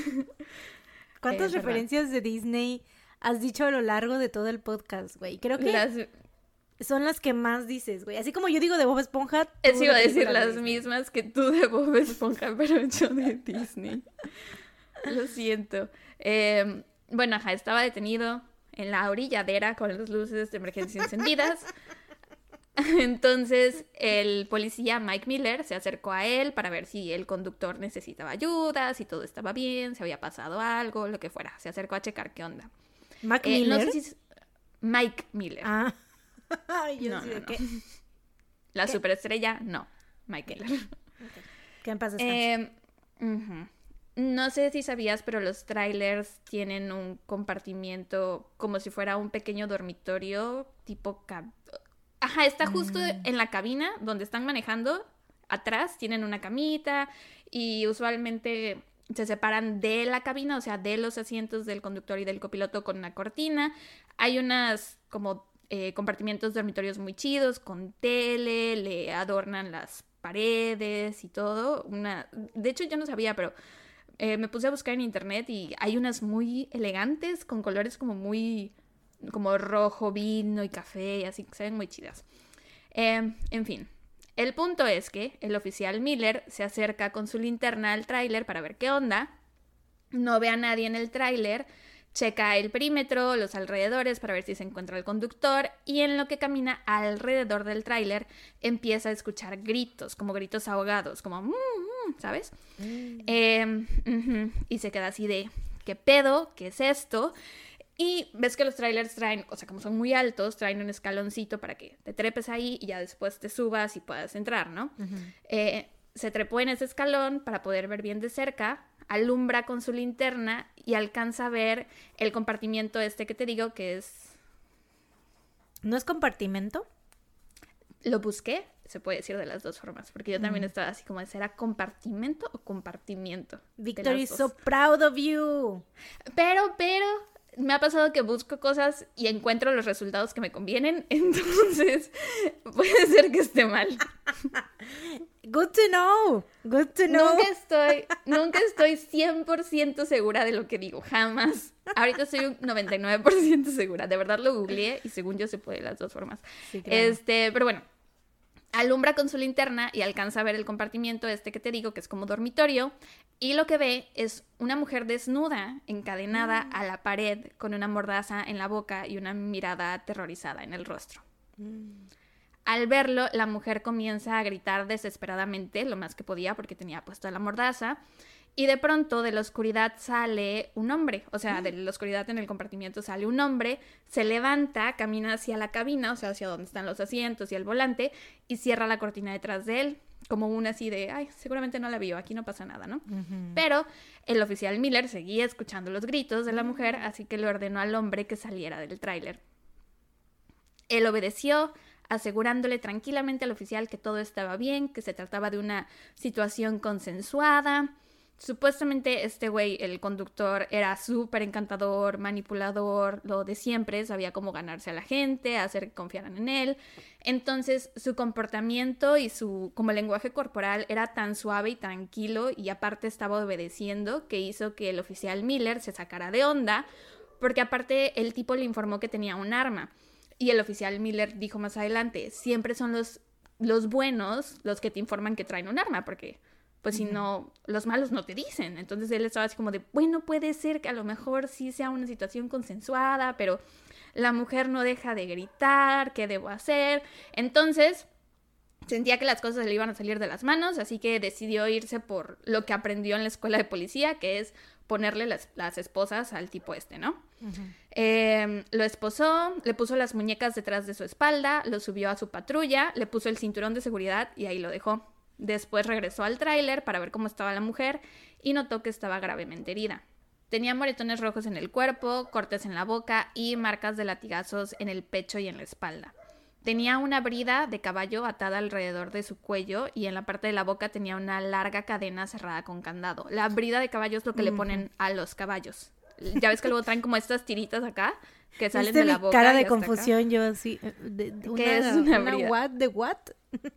Sí, es lo que le ponen a los caballos cuando alguien los monta para Ya. que la persona que los va montando los pueda manejar con las riendas que se conectan a su boca, ¿no? Es como Sí, para que- se comuniquen mejor. Más común en las carreras de caballos, ¿no? Pues la verdad no sé. O sea, yo, o en el, ¿cómo se llama? Equi, eh, eh, el deporte este fancy donde montan caballos la gente. ¿Equitación? Equitación. ¿El deporte ecuestre? ¿La Eso. ecuestración? Pero, por ejemplo, cuando... Ah, Ah, no. Están ladrando los perros de mis vecinos, les pido una disculpa. Por ejemplo, cuando... Ahorita ya no, pero antes que pasaban todavía personas montando a caballo que traían conectada su carreta y todo esto, yo me acuerdo que esos caballos sí traían estas cosas en la cara porque de ahí Mm. los que, ten- que estaban siempre así, nu- nunca. Mm, ujú. Sí, sí, sí. Es verdad, es es verdad, es verdad, es verdad. Ay, pero qué. Em, ya sé, terrible. Sus manos y tobillos estaban esposados. Miller se pone a buscar la llave para quitarle las esposas, pero no las encuentra por ningún lado. La mujer no paraba de llorar ni de gritar. Él la intenta calmar, le dice que va a pedir ayuda y después toma una manta y con ella cubre lo mejor que pudo el cuerpo desnudo de la joven, ¿no? La deja ahí un rato en lo que va a su patrulla para pedir ayuda él por el radio y se encuentra con que el tipo que él había dejado esposado con las manos por detrás y aparte con el cinturón de seguridad, ahora tenía las manos por delante y ya no tenía puesto el cinturón de seguridad. Mm. En ese momento al oficial se le fue el alma del cuerpo porque pensó, si yo me hubiera tardado dos minutos más, a lo mejor este güey ya se hubiera bajado del coche, hubiera subido al tráiler, nos hubiera matado a los dos y se hubiera ido y aquí hubiera yo quedado, ¿no? Pero bueno, afortunadamente nada de eso pasó. Miller pidió ayuda por el radio. Le puso el cinturón de seguridad al tipo de nuevo, les revisó las bolsas del pantalón y ahí encontró las llaves para liberar a la joven que estaba en el tráiler. Casi enseguida llegó un segundo oficial, el oficial Robert Gygax. Miller le dio la llave a él para que él fuera al tráiler a liberar a la joven, mientras él se quedaba con el tipo en la patrulla.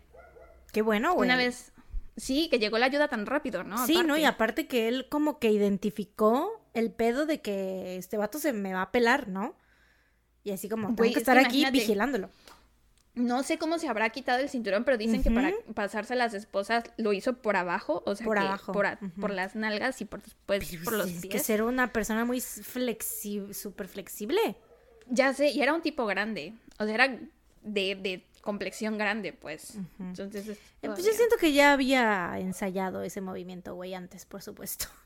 Posiblemente sí, porque sí le gustaba el BDSM. Sí, güey, seguro fue así como de... mm, Estaba muy familiarizado y- con estar esposado. Claro, claro, era como... Sí. Sí. Eh, pero bueno, una vez liberada la joven, la llevaron a la estación de policía de Casa Grande para entrevistarla y algunos oficiales se quedaron en el tráiler para ver si encontraban algo de evidencia o lo que fuera. Dentro del compartimiento encontraron cadenas que se conectaban a las paredes, también ganchos de pesca, toallas, toallas blancas ensangrentadas, perdón, una cámara fotográfica, cabello de mujer y un maletín. En este maletín tenía este güey lo que se conoce como kit de violación.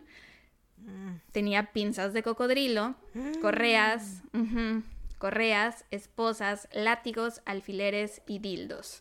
O sea que estaba muy surtido su kit y todo estaba muy bien cuidado, por lo que los oficiales dedujeron que posiblemente tenían en las manos a un violador en serie y posiblemente a un asesino.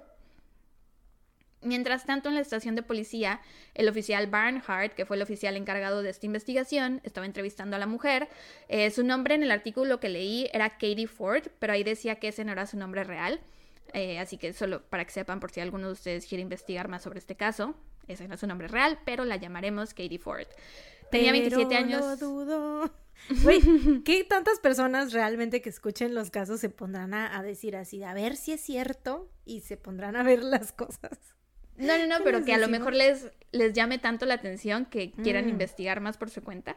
Y que a lo mejor digan, encuentren en lugar de Katie, porque en otras fuentes la llaman Melanie, entonces Mm. a lo mejor dijeran, ay, hubo dos con el, mis- la misma historia, les pasó lo mismo. No, es la Mm. misma persona con dos sobrenombres distintos. Pero lo dudo. Em, ajá. Tenía 27 años de edad, le fotografiaron sus heridas y ya ella les empezó a contar cómo fue que terminó en el tráiler de este hombre. Les dijo que había estado pidiendo aventón y que se cruzó con este hombre en la parada de camiones de Rip Griffin al norte de Phoenix. El tipo fue súper educado, amable, gracioso, encantador y se ofreció a llevarla hasta su siguiente destino, Oye, espérame, Ella espérame, se- espérame, espérame. ¿Qué años, en qué años estamos hablando? 1990.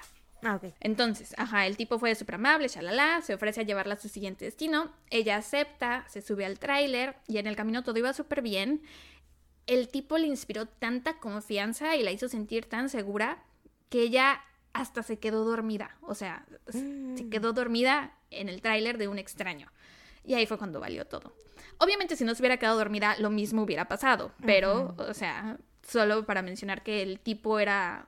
Se veía muy confiable, pues. Güey, Mary Eh, Vincent, con el pendejo este.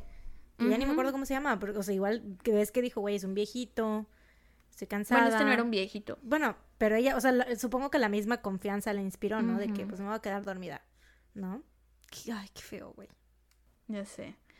Este, se queda dormida y entonces él la pasa al compartimiento que funcionaba como dormitorio y ahí la encadenó. Sacó cosas de su maletín y empezó a torturarla de forma intermitente. Katie dijo que parecía que el güey se excitaba torturándola y que le había dicho que llevaba 15 años haciendo eso. Y que su nombre era Whips and Chains, o sea, látigos y cadenas. Eh, ese era el apodo que usaba en la radio entre traileros. Así se hacía llamar Whips and Chains. El oficial le preguntó a Katie si había sido violada y ella se quedó así como de eh, mm, no sabía qué contestar y después dijo que había sido rescatada justo a tiempo.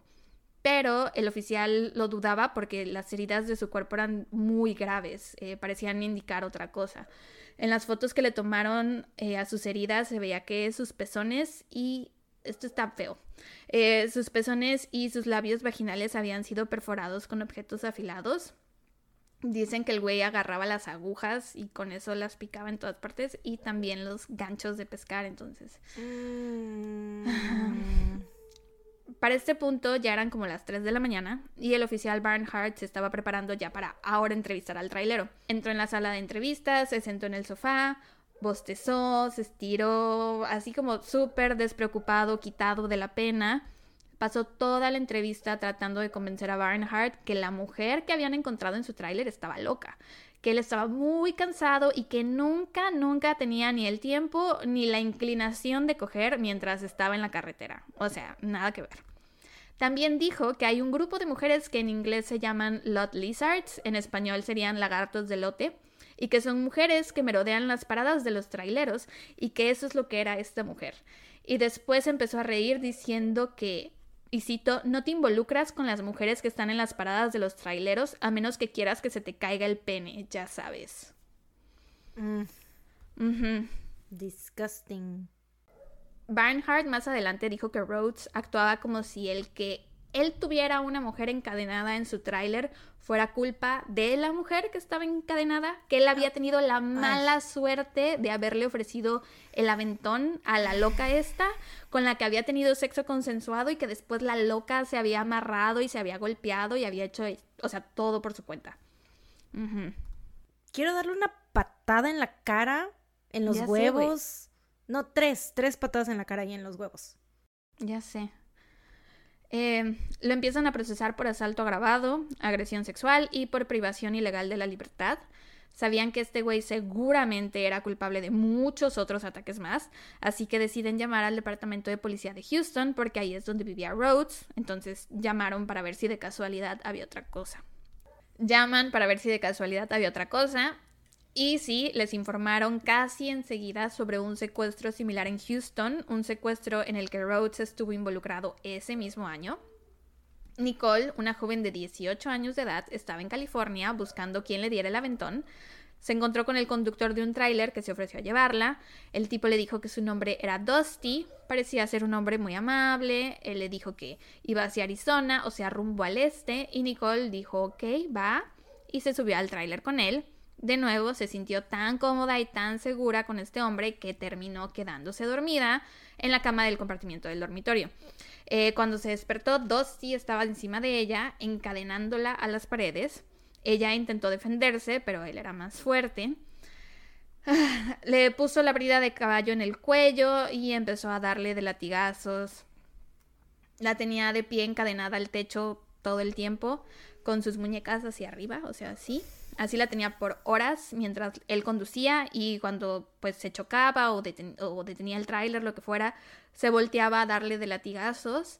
Em, la perforó con ganchos de pescar, la violó, la sodomizó y todo esto fue por seis días. Esto también está feo. Cuando ella quería ir al baño, él se detenía en algún lugar súper solitario, la sacaba del tráiler desnuda y amarrada con una correa de perro y la hacía gatear, o sea, bajarse el tráiler gateando. Ay, no.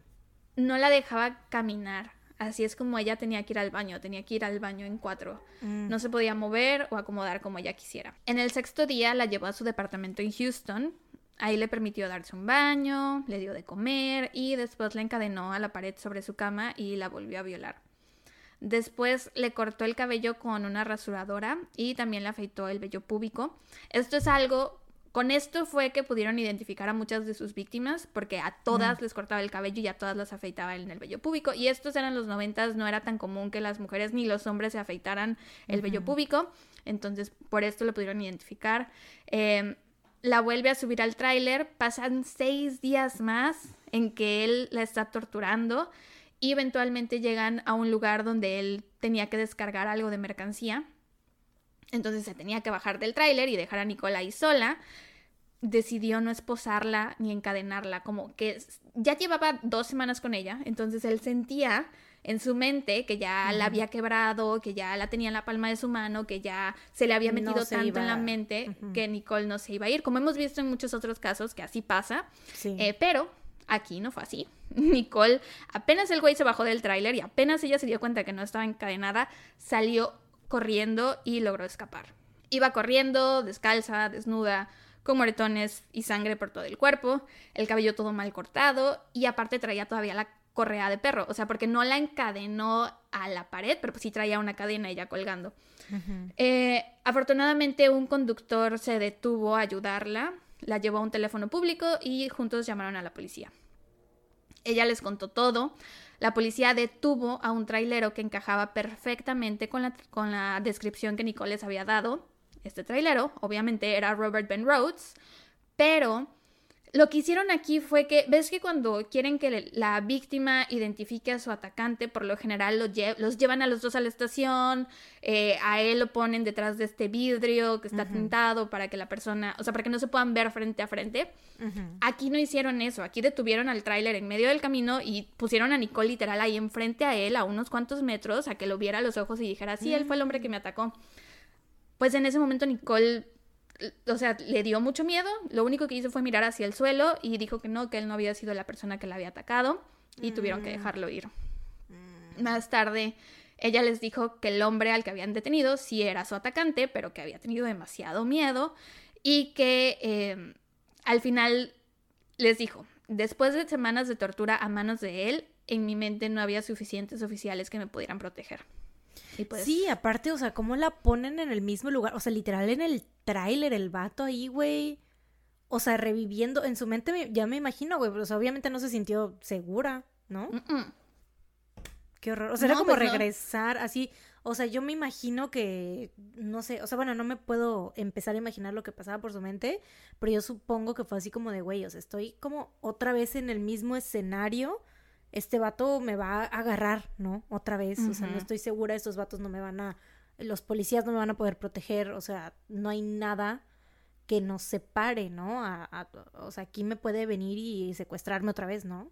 Así es, y por eso existen los protocolos, por eso hay pasos a seguir. Lo que, tenían que haber hecho fue detenerlo, arrestarlo, llevarlo a la estación y ahí ver si ella lo identificaba o no. Pero lo hicieron todo con las patas meses después fue que capturó a Katie y todo, y entonces el oficial Barnhart, al darse cuenta que habían dos víctimas en dos estados diferentes del país y con historias similares de tortura, decidió contactar al FBI.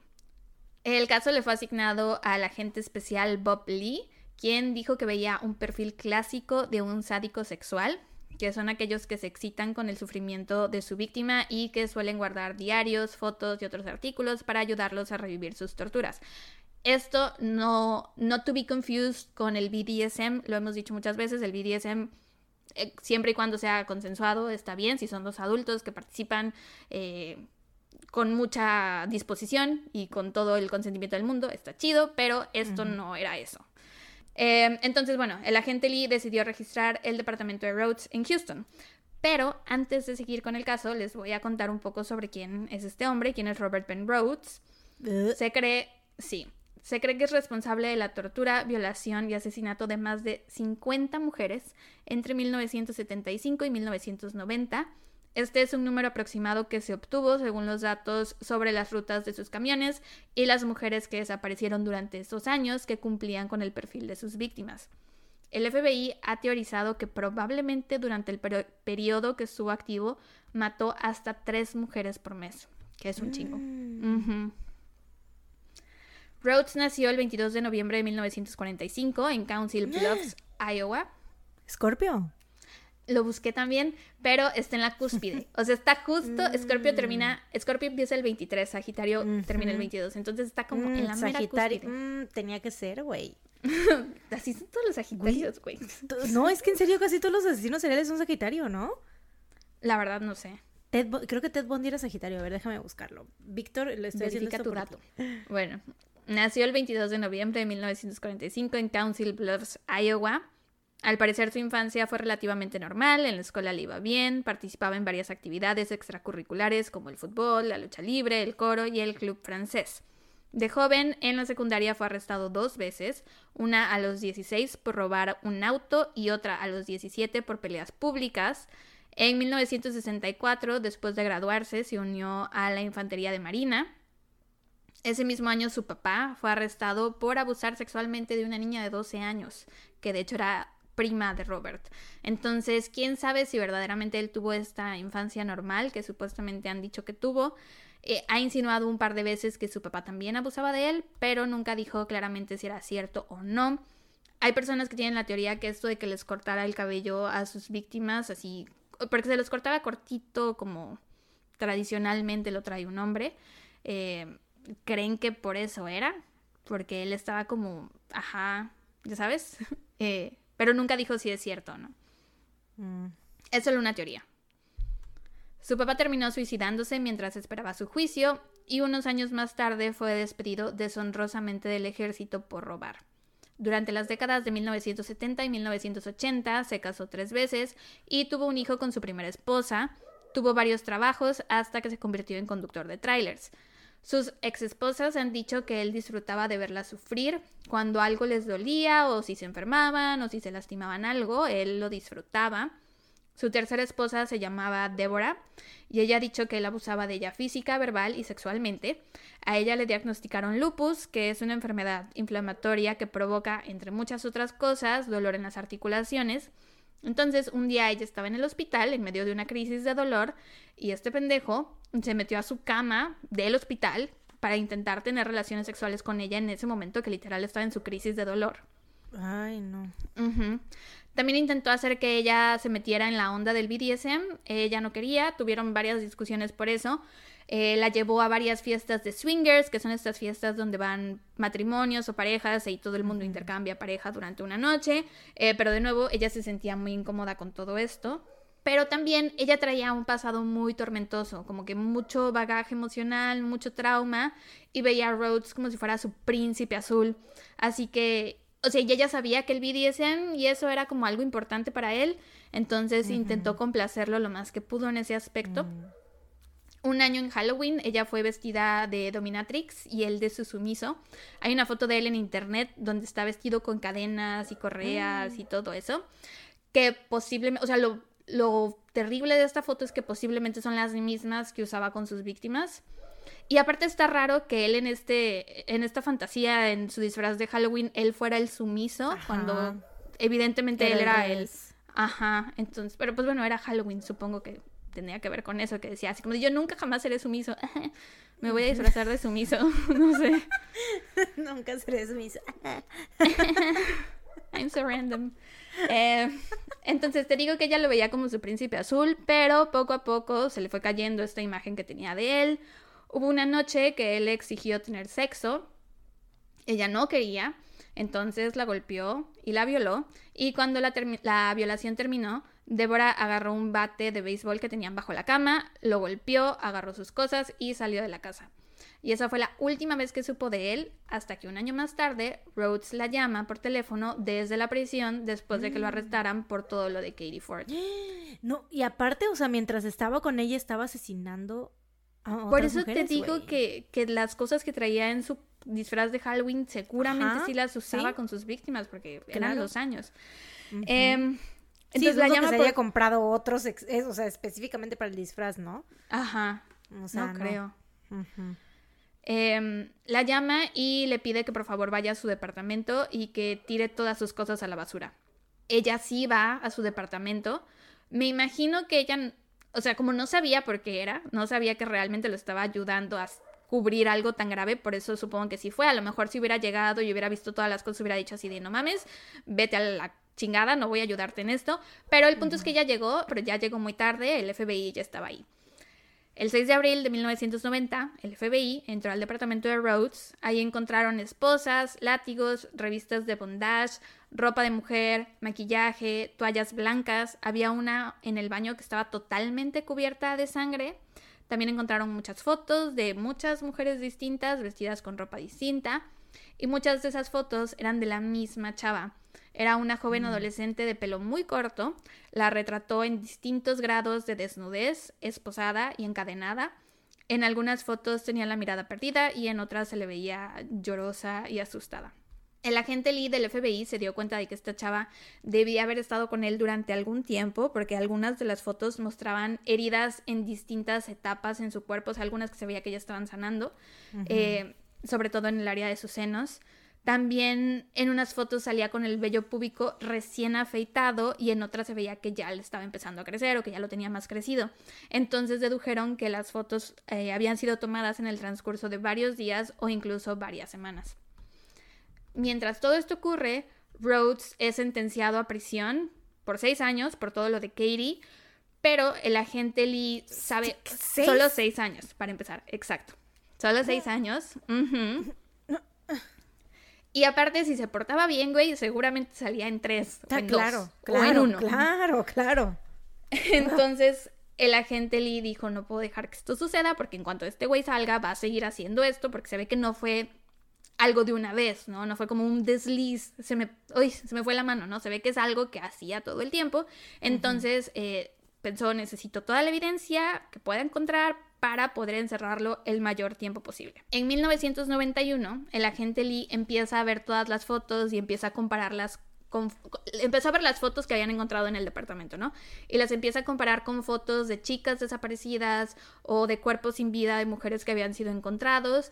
Y es así como logran identificar a Regina Walters. Ella era la joven adolescente de pelo muy corto que se veía que había estado con él por algún tiempo. El 5 de febrero de 1990, o sea, viajamos al pasado, el mismo día en que Nicole logró escapar del tráiler de Rhodes, Regina Walters, de 14 años de edad, y su novio Ricky Lee Jones, de 18 años, y que de nuevo, si hubieran seguido el protocolo, nada de esto habría pasado, porque hubieran atrapado a ese güey ese día y Regina hubiera seguido con vida. Ajá. Y su novio Ricky Lee Jones, de 18 años de edad, estaban en la carretera en Texas pidiendo aventón. Estaban enamorados, querían fugarse, Ricky tenía familia en México, así que su plan era venirse para acá para vivir su amor adolescente. La madre de Regina, Caroline, se da cuenta que su hija había desaparecido, porque hace cuenta que Regina le dijo así, ay, ma, me voy a ir a quedar con unas amigas. Y Caroline... Pero es que, bueno, aquí también, 14 años, güey. o sea... ¿Qué? Eh, Ricky, Ricky. ah, pues sí, obvio. Pero concentrémonos en el pez más grande de todos. Ajá, sí. Güey, o sea, ¿cómo se llama? ¿Regina? Regina, Regina Walters. Literal, estaba con un Velociraptor y se fue con un T-Rex, güey. Sí, güey. Ah. Que también me pongo a pensar, por ejemplo, 14 y 16 o, por ejemplo, si empiezas a andar con el, con el mm. güey a los 14 y entonces tú cumples 16 cuando él cumple 18. Aquí son más años de edad, no lo estoy poniendo, no comparándolo, pero esa siempre ha sido mi duda. Si ya cuando llevan juntos mucho tiempo, son novios, pero ya él cumplió 18 y tú tienes 16 o algo así, o 17, mm, ahí cómo se considera. No sé, eso es algo que, que, a veces pienso. Si alguien tiene la respuesta a esto, dígame, o qué piensan ustedes, porque... Pero bueno, el punto, aquí sí estaba súper mal. Se acababan de conocer prácticamente. Ricky y Regina se mm. conocieron. Regina no vivía ni siquiera con su mamá, llegó de visita. Ricky era vecino de la mamá. Llevaban como una semana conociéndose. Se súper enamoraron y se escaparon juntos. Mm, o sea, es pendejada adolescente, más que nada, ¿no? Porque aparte del, del que tienes 18 y te, te, gusta una niña de 14 años, ahí está mal, ¿no? Mala, mala, muy mala educación te dieron tus papás. Pero aparte es como, pues, o sea, el, ay, nos vamos a fugar, o sea, como, güey, no, pues, güey, no mames. ¿no? Exacto.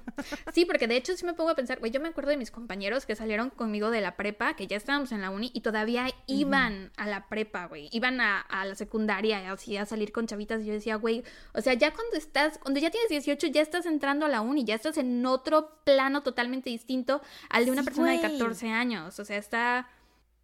Fucking same. Había un vato, güey, que yo, es que bueno, ya sabes que yo he salido con un, todo un desfile de patanes en mi vida, que neta es como, güey, ¿qué, chingados hacías ahí? ¿Qué habrá detrás de la puerta número uno?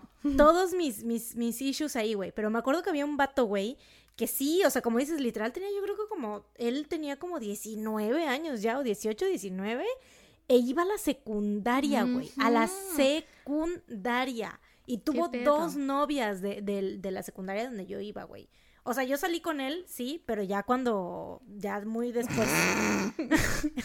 no sé qué tenía pero ese ya, vato, Pero ya vimos que, que, el vato, pues, tenía pedos, ¿no? Obviamente.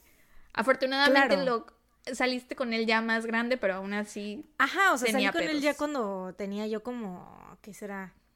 Mm, 27, no, no es cierto. no, ya tenía yo como 20, ya estoy a mis 20, pero early, early, early 20s, ¿no? Y, ay no, güey, horrible persona, ¿eh? O sea, siento que es como una no, no procesa todo eso, güey, hasta ya Es que te vas dando cuenta con la edad, güey, que ya estás más grande y dices, no mames, ¿cómo es que eso pasó? ¿Cómo es que personas de mi edad hicieron eso con personas de esa edad, no? O sea, conforme vas creciendo te vas dando cuenta de las cosas. Aunque bueno, ese vato en específico, güey, siento que es, o sea, era un caso aparte, güey, porque haz de cuenta que, o sea, en primera, a los 18, 19, saliendo con morritas de secundaria, ¿no? Yo cuando salí con él, en primera no vi esa red flag, ¿no? Así de que, güey, o sea, cuando tenía 18 salía con morritas de secundaria, ¿no? No la vi, la ignoré por completo, ¿no? Fue así Estabas más chica, estabas el chica todavía. sí, me faltaba mucho true crime por ver, güey. y, y fue así como de, cuando empecé a salir con él, fue así como de, ay, claro, el vato que iba siempre a mi secundaria que tenía, era novio de tal morra y de tal amiga mía, ¿no? Así. Ay, sí, claro, lo conozco. Me empecé a llevar con él, empezamos a salir y así. Pero, güey, ¿sabes por qué dejé de, salir con él, güey?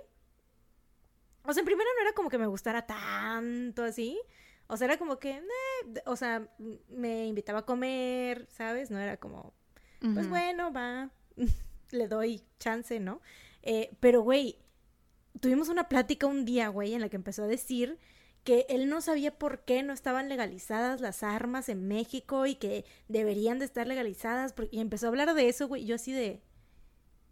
¿Qué hago yo aquí saliendo con este pendejo, güey? En ese momento lo mandé a la verga, güey. Le dije, ¿sabes qué? Porque estábamos aquí en mi casa. Le dije, ¿sabes qué? Vete de mi casa.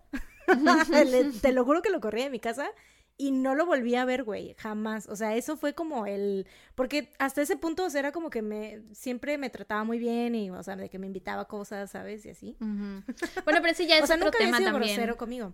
Pero, güey, o sea, es como... Si siento que yo no hubiese salido... Ahorita, por ejemplo, si me volviera a topar con el güey sabiendo ya ese antecedente de que era el vato que salía con las morras de secundaria, o sea, yo no sal... Ni de pedo saldría con pues él. claro. Pero, en ese momento tuviste que salir con él para darte cuenta que no vas a salir con él. O sea, no pensarías esto si no hubieras salido con él, ¿sabes? Es como un bucle eterno.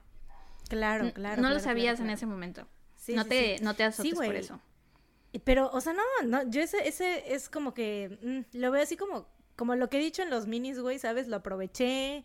Toda la comida que me comí en ese entonces es súper chida, súper rica. Lo aproveché para que me llevara a los mejores restaurantes de Veracruz. Pero pues hasta ahí, güey. Cuando empezó a hablar de armas, yo dije, hasta luego, salí del chat. Bye. Mariana salió del chat. sí, güey. Bueno. Em, entonces, te digo, Regina le dijo a su mamá que se iba a ir a quedar a dormir con, en casa de unas amigas, que iba a llegar al día siguiente, bla, bla, bla. Pero pues al día siguiente Regina no había regresado, ¿no? Así que le empezó a buscar por todo el pueblo en Texas, pero no obtuvo respuesta sobre el paradero de su hija, así que decidió ir a la policía a reportarla como desaparecida y eh, también se ofreció una recompensa para cualquier persona que tuviera información sobre su paradero. Cinco días después... ¿qué? qué triste porque, o sea, ella de por sí, o sea, se fue por su propia voluntad, ¿no? O sea, se fugó con su novio. Sí, entonces no es como que literal la hayan secuestrado en ese momento, ¿no? Sino que ella decidió irse, fugarse con su novio y obviamente a lo que pasó después pues ya fue como, pues sí, la secuestraron, ¿no? Pero... Sí. en inicio, o sea, la primera etapa de su desaparición, pues fue voluntaria, ¿no? Sí, eso es lo que más difícil. Lo que Caroline se enteró más adelante, porque le dijeron que cinco, eso es lo que iba a decir, cinco días después de que Regina desapareció, Caroline recibió una llamada donde le dijeron que habían visto a Regina por última vez con Ricky y que habían visto los mm. carteles de Se Busca y que entonces habían decidido escapar juntos a México. Hasta ese momento su mamá pensaba que, que sí, que en ese momento la habían secuestrado. No, no, no. Antes de esto, su mamá pensaba ah. que la habían secuestrado, ajá. Mm, después de esto pensó, bueno, se fugó, pero pues obviamente jamás se le ocurrió que pues se iba a encontrar con un pinche depredador gigante en la carretera, güey. Para este punto, después de escuchar esto, las autoridades ya estaban convencidas de que los dos seguramente ya estaban en México y que ya no había forma de recuperar a Regina. Que aunque se hubiera ido con Ricky por su voluntad, pues al ser menor de edad, pues seguía contando como secuestro, ¿no? Porque él ya era mayor de edad. Pero pues si ya estaban en México, ya no había otra cosa que se pudiera hacer. Porque México es tierra de nadie, güey. Ahí, ¿qué vamos a hacer? No nos vamos a ir a meter al tercer mundo. No, pero eso sí. Es así en muchos países que no tienen extradición. No sé si México no tenga extradición, pero por ejemplo, al otro, a otro país del primer mundo también que no tuviera extradición, también hubiera valido, no lo hubieran podido recuperar. Eh, el caso parece que se empieza a enfriar cuando eh, de pronto, el 16 de marzo, Jerry, el papá de Regina, recibió una llamada anónima de un hombre que dijo, hice algunos cambios, le corté el cabello. Y después dijo que la había dejado en un granero.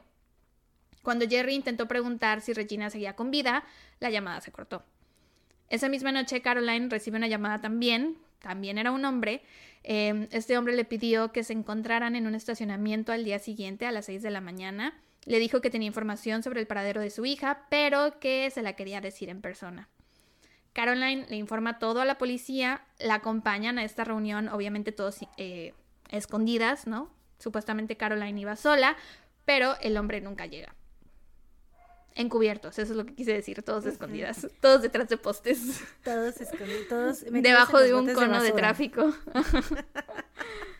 Eh, unas semanas después, Caroline recibe otra llamada, era el mismo hombre de nuevo pidiéndole que se o sea, que ahora sí se encontraran. La policía logró rastrear esta llamada y venía de un teléfono público que estaba a unas cuadras de distancia de la casa de Caroline.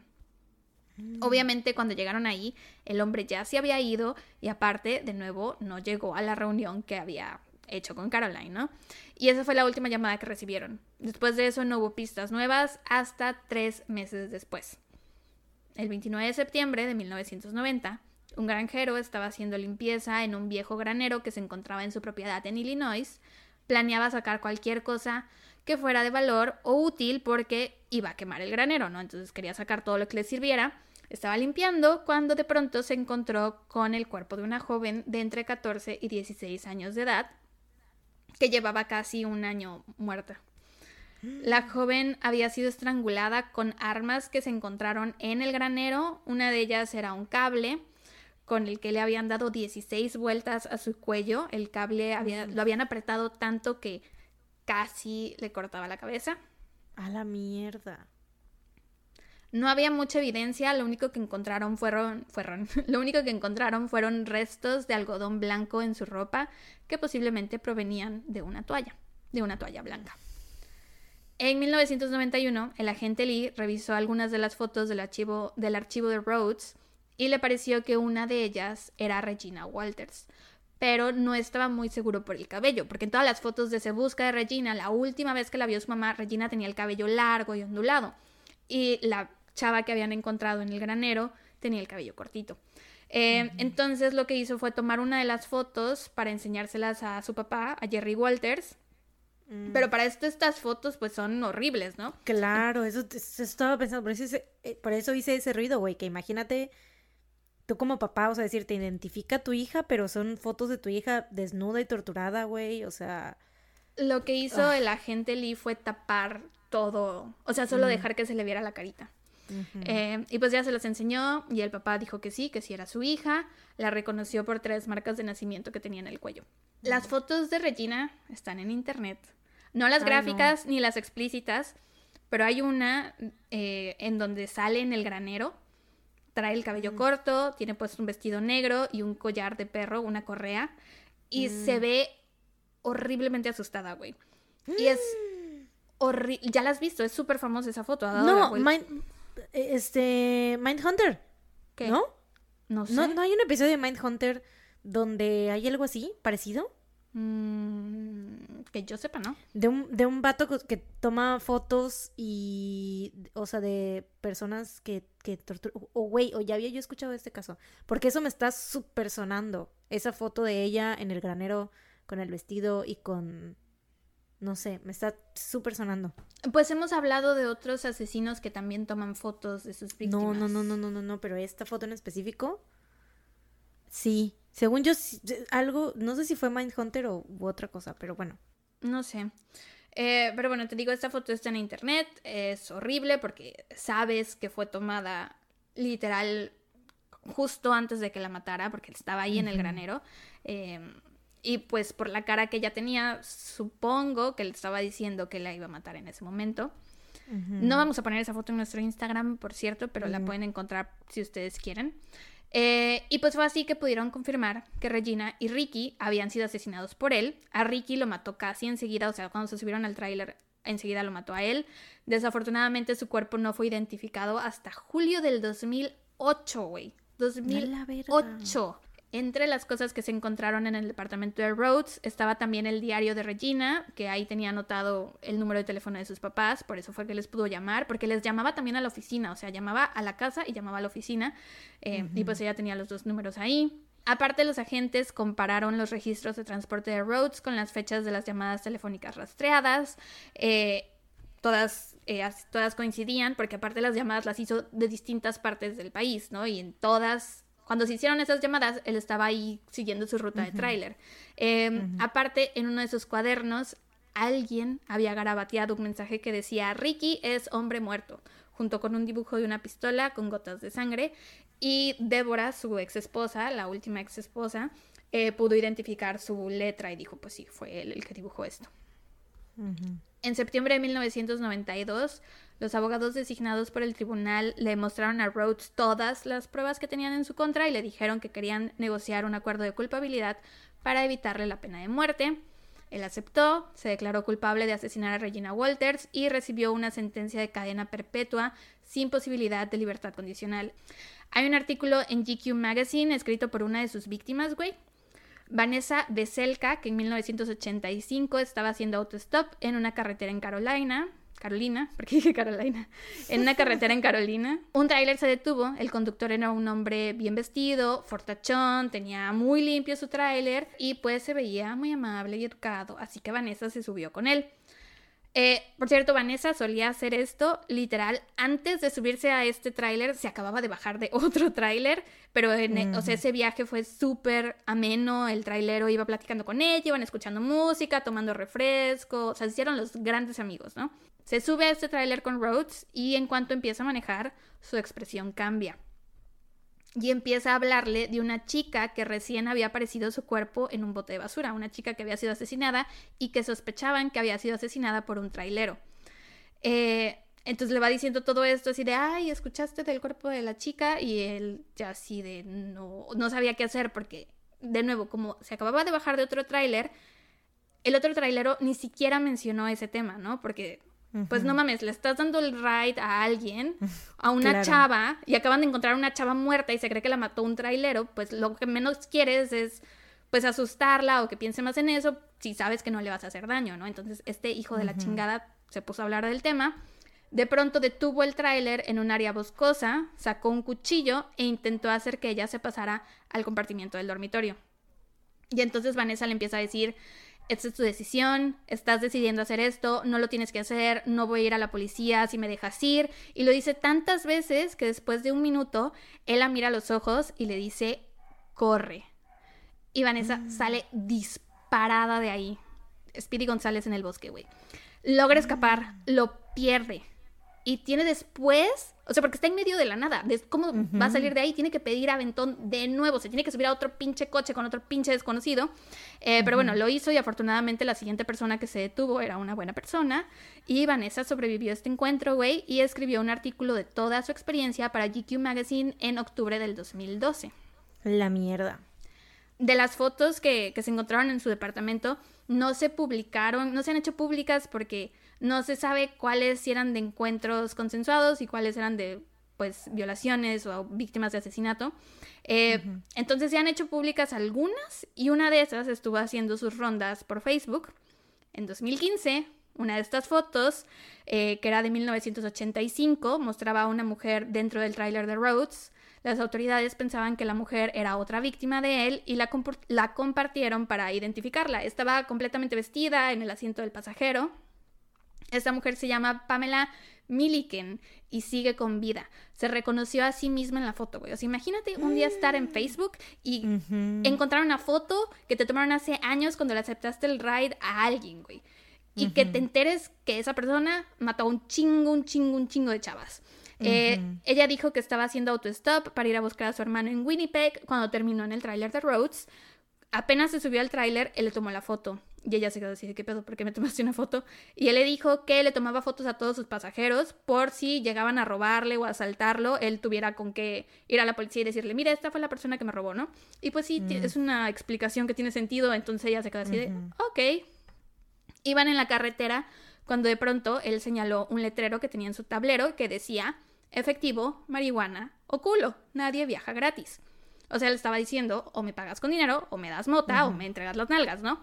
Eh, y ella no llevaba dinero ni marihuana, así que tuvieron sexo, para ella fue sexo consensuado, y él la dejó en una estación de autobuses en Winnipeg. Y así fue como sobrevivió a este encuentro. Que también ahí no sé qué tan consensuado, o sea, ella lo considera así. De mi punto de vista, o sea, si ella dice que fue consensuado, fue consensuado, pero ¿qué tan consensuado puede ser si no te queda otra opción?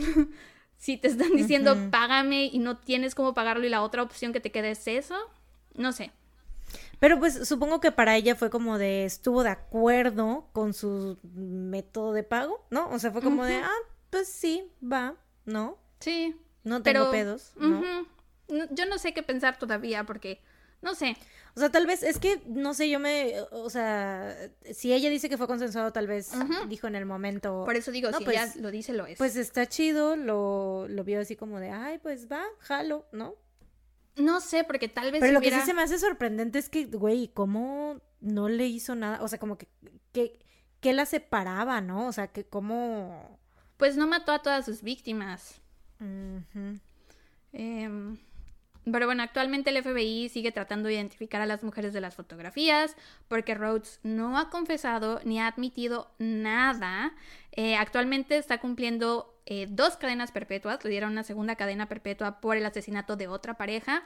Eh, ahorita tiene 76 años y está en el centro correccional Menard en Chester, Illinois. Lo que iba a decir, me quedé con el pensamiento, no terminé. Que lo que yo digo que no sé cómo me siento al respecto porque siento que si ella hubiera querido pues a lo mejor ni siquiera le tuvo que haber señalado el letrero, o sea, si tú sabes, no, no sé. Pero yo lo estoy viendo como de que se le hizo algo divertido, ¿no? Así como, pues, ay, pues por la experiencia de hacer esto, ¿no? Así sí, puede ser. Mm", y le dio confianza y dijo, ay, pues se me hizo atractivo, ¿no? Incluso, o sea. Puede ser. pues, ¿no? Ella no, ha dicho, no ha, no ha dicho nada del tema, pero sí puede ser que haya sido eso, que le haya gustado, lo que fuera. Eh, mis fuentes fueron el artículo del Tucson Weekly por Karen Brandel, Murderpedia, eh, un artículo en allthat'sinteresting.com, allthat'sinteresting.com del 2018, el artículo de GQ que escribió Vanessa Beselka, el podcast All Crime No Cattle, el episodio 5 y 6, y el episodio 111 del podcast Morbid. Y eso fue todo. También hay un documental en, en YouTube, se me olvidó ponerlo en mis fuentes, no me acuerdo cómo se llama, pero si buscan El asesino de la gasolinera, ahí les va a salir, o si buscan eh, The Truck Stop Killer, les va a salir, está en inglés y en español, lo pueden ver como ustedes quieran. Em, y ya, eso fue todo. Pues muy bien, muy bien, gran trabajo. Creo que, o sea, a mí lo que me queda de este caso es esa parte de que como... o sea, siento que es muy raro, ¿no? Que los asesinos seriales dejen ir víctimas, ¿no? O sea, dejen ir a personas, pues, porque ya ahí ya no son víctimas, ¿no? Simplemente fue un encuentro. Bueno, si las violó y las dejó ir, sí son víctimas. No, no, no, pero por ejemplo, esta chica, la última que fue un encuentro consensuado, no fue, no fue una víctima, ¿no? Pero si las violó y las dejó ir, pues sí, pero aún así, ahí sí ya es, o sea, yo ahí sí la considero como víctima, porque pues sí la violó, o sea, ¿sabes? Pero me refiero a como los, estos encuentros consensuados que tanto, o sea, como, no sé, cómo, cómo le hacía para él decir, ah, bueno, a ti te voy a dejar ir, a ti no, a ti sí, a ti no. ¿Cómo funciona eso, güey? Pues también puede ser por el año en el que fue el, este encuentro con esta chica. Eh, fue en 1985 y de las dos que sabemos que asesinó fueron en 1990. Entonces, quién mm, sabe, puede ser vez estaba como en el proceso. Ajá. Empezó siendo un violador en serie y después fue escalando a ser asesino. Eso es lo, que yo creo que mm. pudo haber sido. Pero, güey. Sí, puede ser. A mí de verdad no me cabe en la cabeza. Porque, por ejemplo, el Toy Box Killer, piensas, güey, qué tipo tan horrible. Seguramente es el único en el planeta que es así, ¿no? O sea, es tan horrible que no creo que exista alguien más así. Pero sí, güey. Y sí los hay. Y hay un chingo. Ya sé, güey. Y hay un chingo. Están entre nosotros. Es lo peor de todo. Ah, pero bueno, dame dato feliz ahora sí. Ah, pues tengo dos datos felices, creo. Eh, uno es que ya confirmaron la colaboración de BTS con Coldplay, que ya se sabía, pero pues no la habían confirmado. Entonces ya está confirmada, la confirmaron. Army sabía, Army sabía. Y la otra es que, pues ya cada vez falta menos para In the Soup. ¿Qué, pensaste que iba a decir? ¿Por qué pusiste esa cara? ¿Tengo otro dato feliz? Pues, ah, es que te vi como muy emocionada. Porque no sabía, no, porque no sabía, fue cara de, de, de ¿Qué será? No, sí, que ya confirmaron eh, la segunda temporada de In the Soup. Ya la confirmaron desde la semana pasada, pero se me olvidó darlo como dato feliz. Y aparte ya salió la foto promocional, entonces estoy emocionada. Ya quiero que sea octubre solo para se eso. Se ven tan guapos. Yo estoy en un... Eh, eh, me estoy muriendo por dentro, o sea, siempre, ¿no? Pero en específico en este caso es de que, porque siento que tal vez exista la posibilidad de que Jungkook salga con una playera sin mangas y pues en la foto en la foto promocional sale en una playera sin mangas, ¿no? Entonces. No, con manga corta. ¿Y por qué crees que va a salir sin mangas? Pues porque es in the subway y andan más encuerados que de costumbre. Pero en la primera temporada no salió sin mangas. Pero porque tapaba mucho sus tatuajes, o sea, siempre era como que y ahorita ya anda todo destrambancado, güey. Destrambancado, sí. Sí, sí, sí. Me da, a, la vez tengo miedo y estoy emocionada porque puede, puede que suceda, güey. Puede que pueda por fin ver todo su bracito. Vamos a aprender el sirio pascual todas las noches para que suceda. Sí, sí, sí, sí. el sirio pascual. ¿Cuál es tu dato feliz?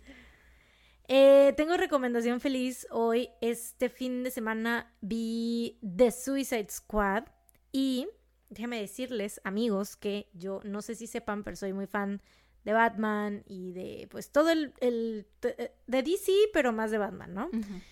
Y no sé si viste Suicide Squad del 2016. Sí. Eh, me caga, güey. La odio, en serio. Es como que de esas películas que quisiera que no existieran, que nos hicieran un Inception mundial y que se borrara de la memoria de todos, güey, porque neta es horrible, no la soporto. Y aparte, pues ya sabes que yo soy súper, hiper, mega fan de Harley Quinn, o sea, otra vez me encanta mamar y pues es como mucho antes de que saliera todo el mame de Margot Robbie como Harley Quinn y así, ¿no? Entonces, horrible, güey, horrible todo de pieza a cabeza, neta, David Ayer, donde quiera que esté, que vaya y chingue su cola. Eh, pero, pero, eh, de Suicide Squad, yo estaba como que así, ¿sabes? Como em, escéptica, ¿no? Porque ya me habían herido con Suicide Squad en el Pues de hecho creo que casi nadie le gustó, ¿no? O sea, ni a mí que soy fan me gustó, güey. Está de la verga, güey. Ni a mí que no soy fan quise decir. sí, me quedé así de, ¿E-, ¿eres fan? no, quise decir, ni a mí que no soy fan me gustó. O sea, que tal vez tenía yo menos expectativas para la película y aún así no me gustó. Bueno, y haz de cuenta que hay otras, no sé si te enteraste que salió la película de Birds of Prey, que es con... Dirigida por ella, ¿no?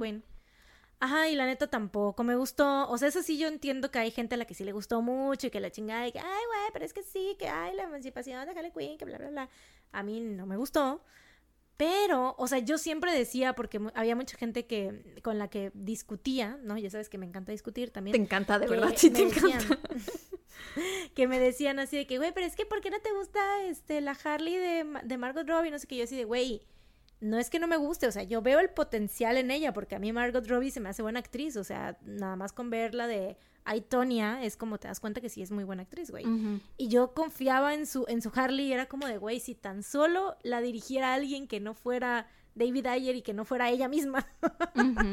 que se ve que, o sea, apenas empezó a leer los cómics y a empaparse del personaje cuando apenas empezó a hacer Suicide Squad, o sea, es como que no tenía ya tanta noción.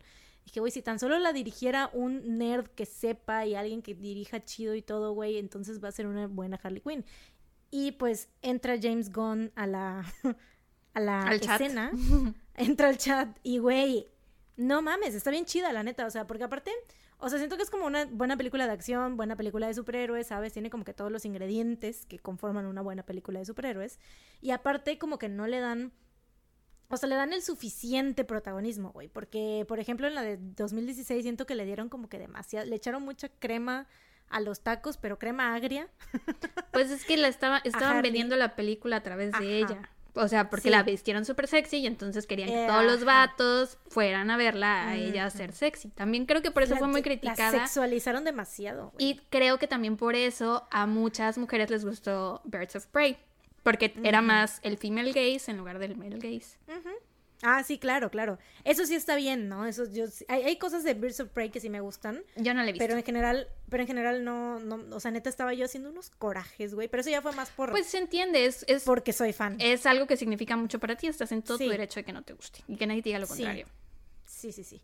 Eh, sí, pero te digo, sí, hubiera, habían cositas que sí me gustaban y otras que no. Entonces ahorita en The Suicide Squad siento que ya, o sea, le quitaron porque tiene como que el protagonismo, pero el justo, ¿sabes? O sea, no es como que, ay, toda la película gira en torno a Harley Quinn. No, porque pues es Suicide Squad a fin de cuentas, ¿no? Entonces tiene como que los, como que las cosas así que tú dices, güey, ese es Harley y así, no sé, está, está bien hecha y aparte tiene como ahí un medio plot twist que dices que como que, ¿qué? ¿Qué cosa? Y está, está chida, o sea, como que todo en general te digo, tiene como que todos los ingredientes de una buena película de superhéroes. Entonces, o bueno, en este caso como que entre supervillanos, superhéroes, entonces está chida y se la recomiendo. Está, si tienen la suscripción de HBO Max, si son como yo que aprovecharon la, la super promoción de cuando salió, que costaba como que, como 70 pesos, ¿no? Creo. Bueno, no sé, pero yo aproveché esa promo. Si no, pues ya saben, amigos, ahí está Cuevana, la piratería. Véanla si no la han visto. Este, está, está chida, está chida. Tenía que venir James Gunn a poner orden, güey. Tiene el sello de aprobación de Marianoski.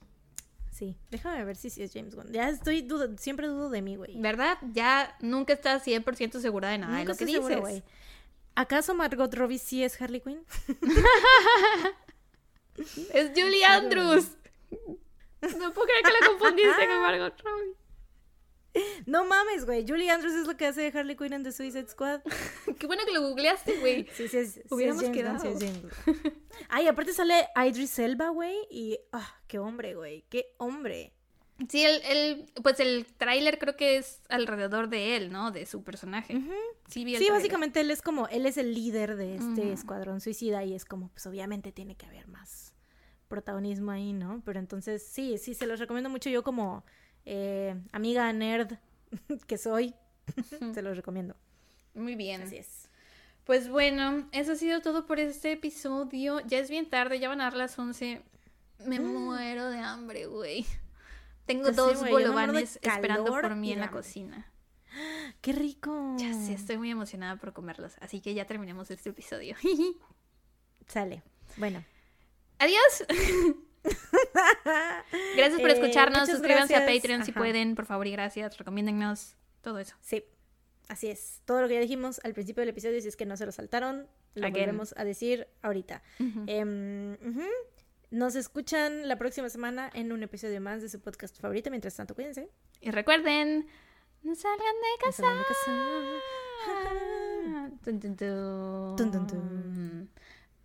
Bye bye. Adiós.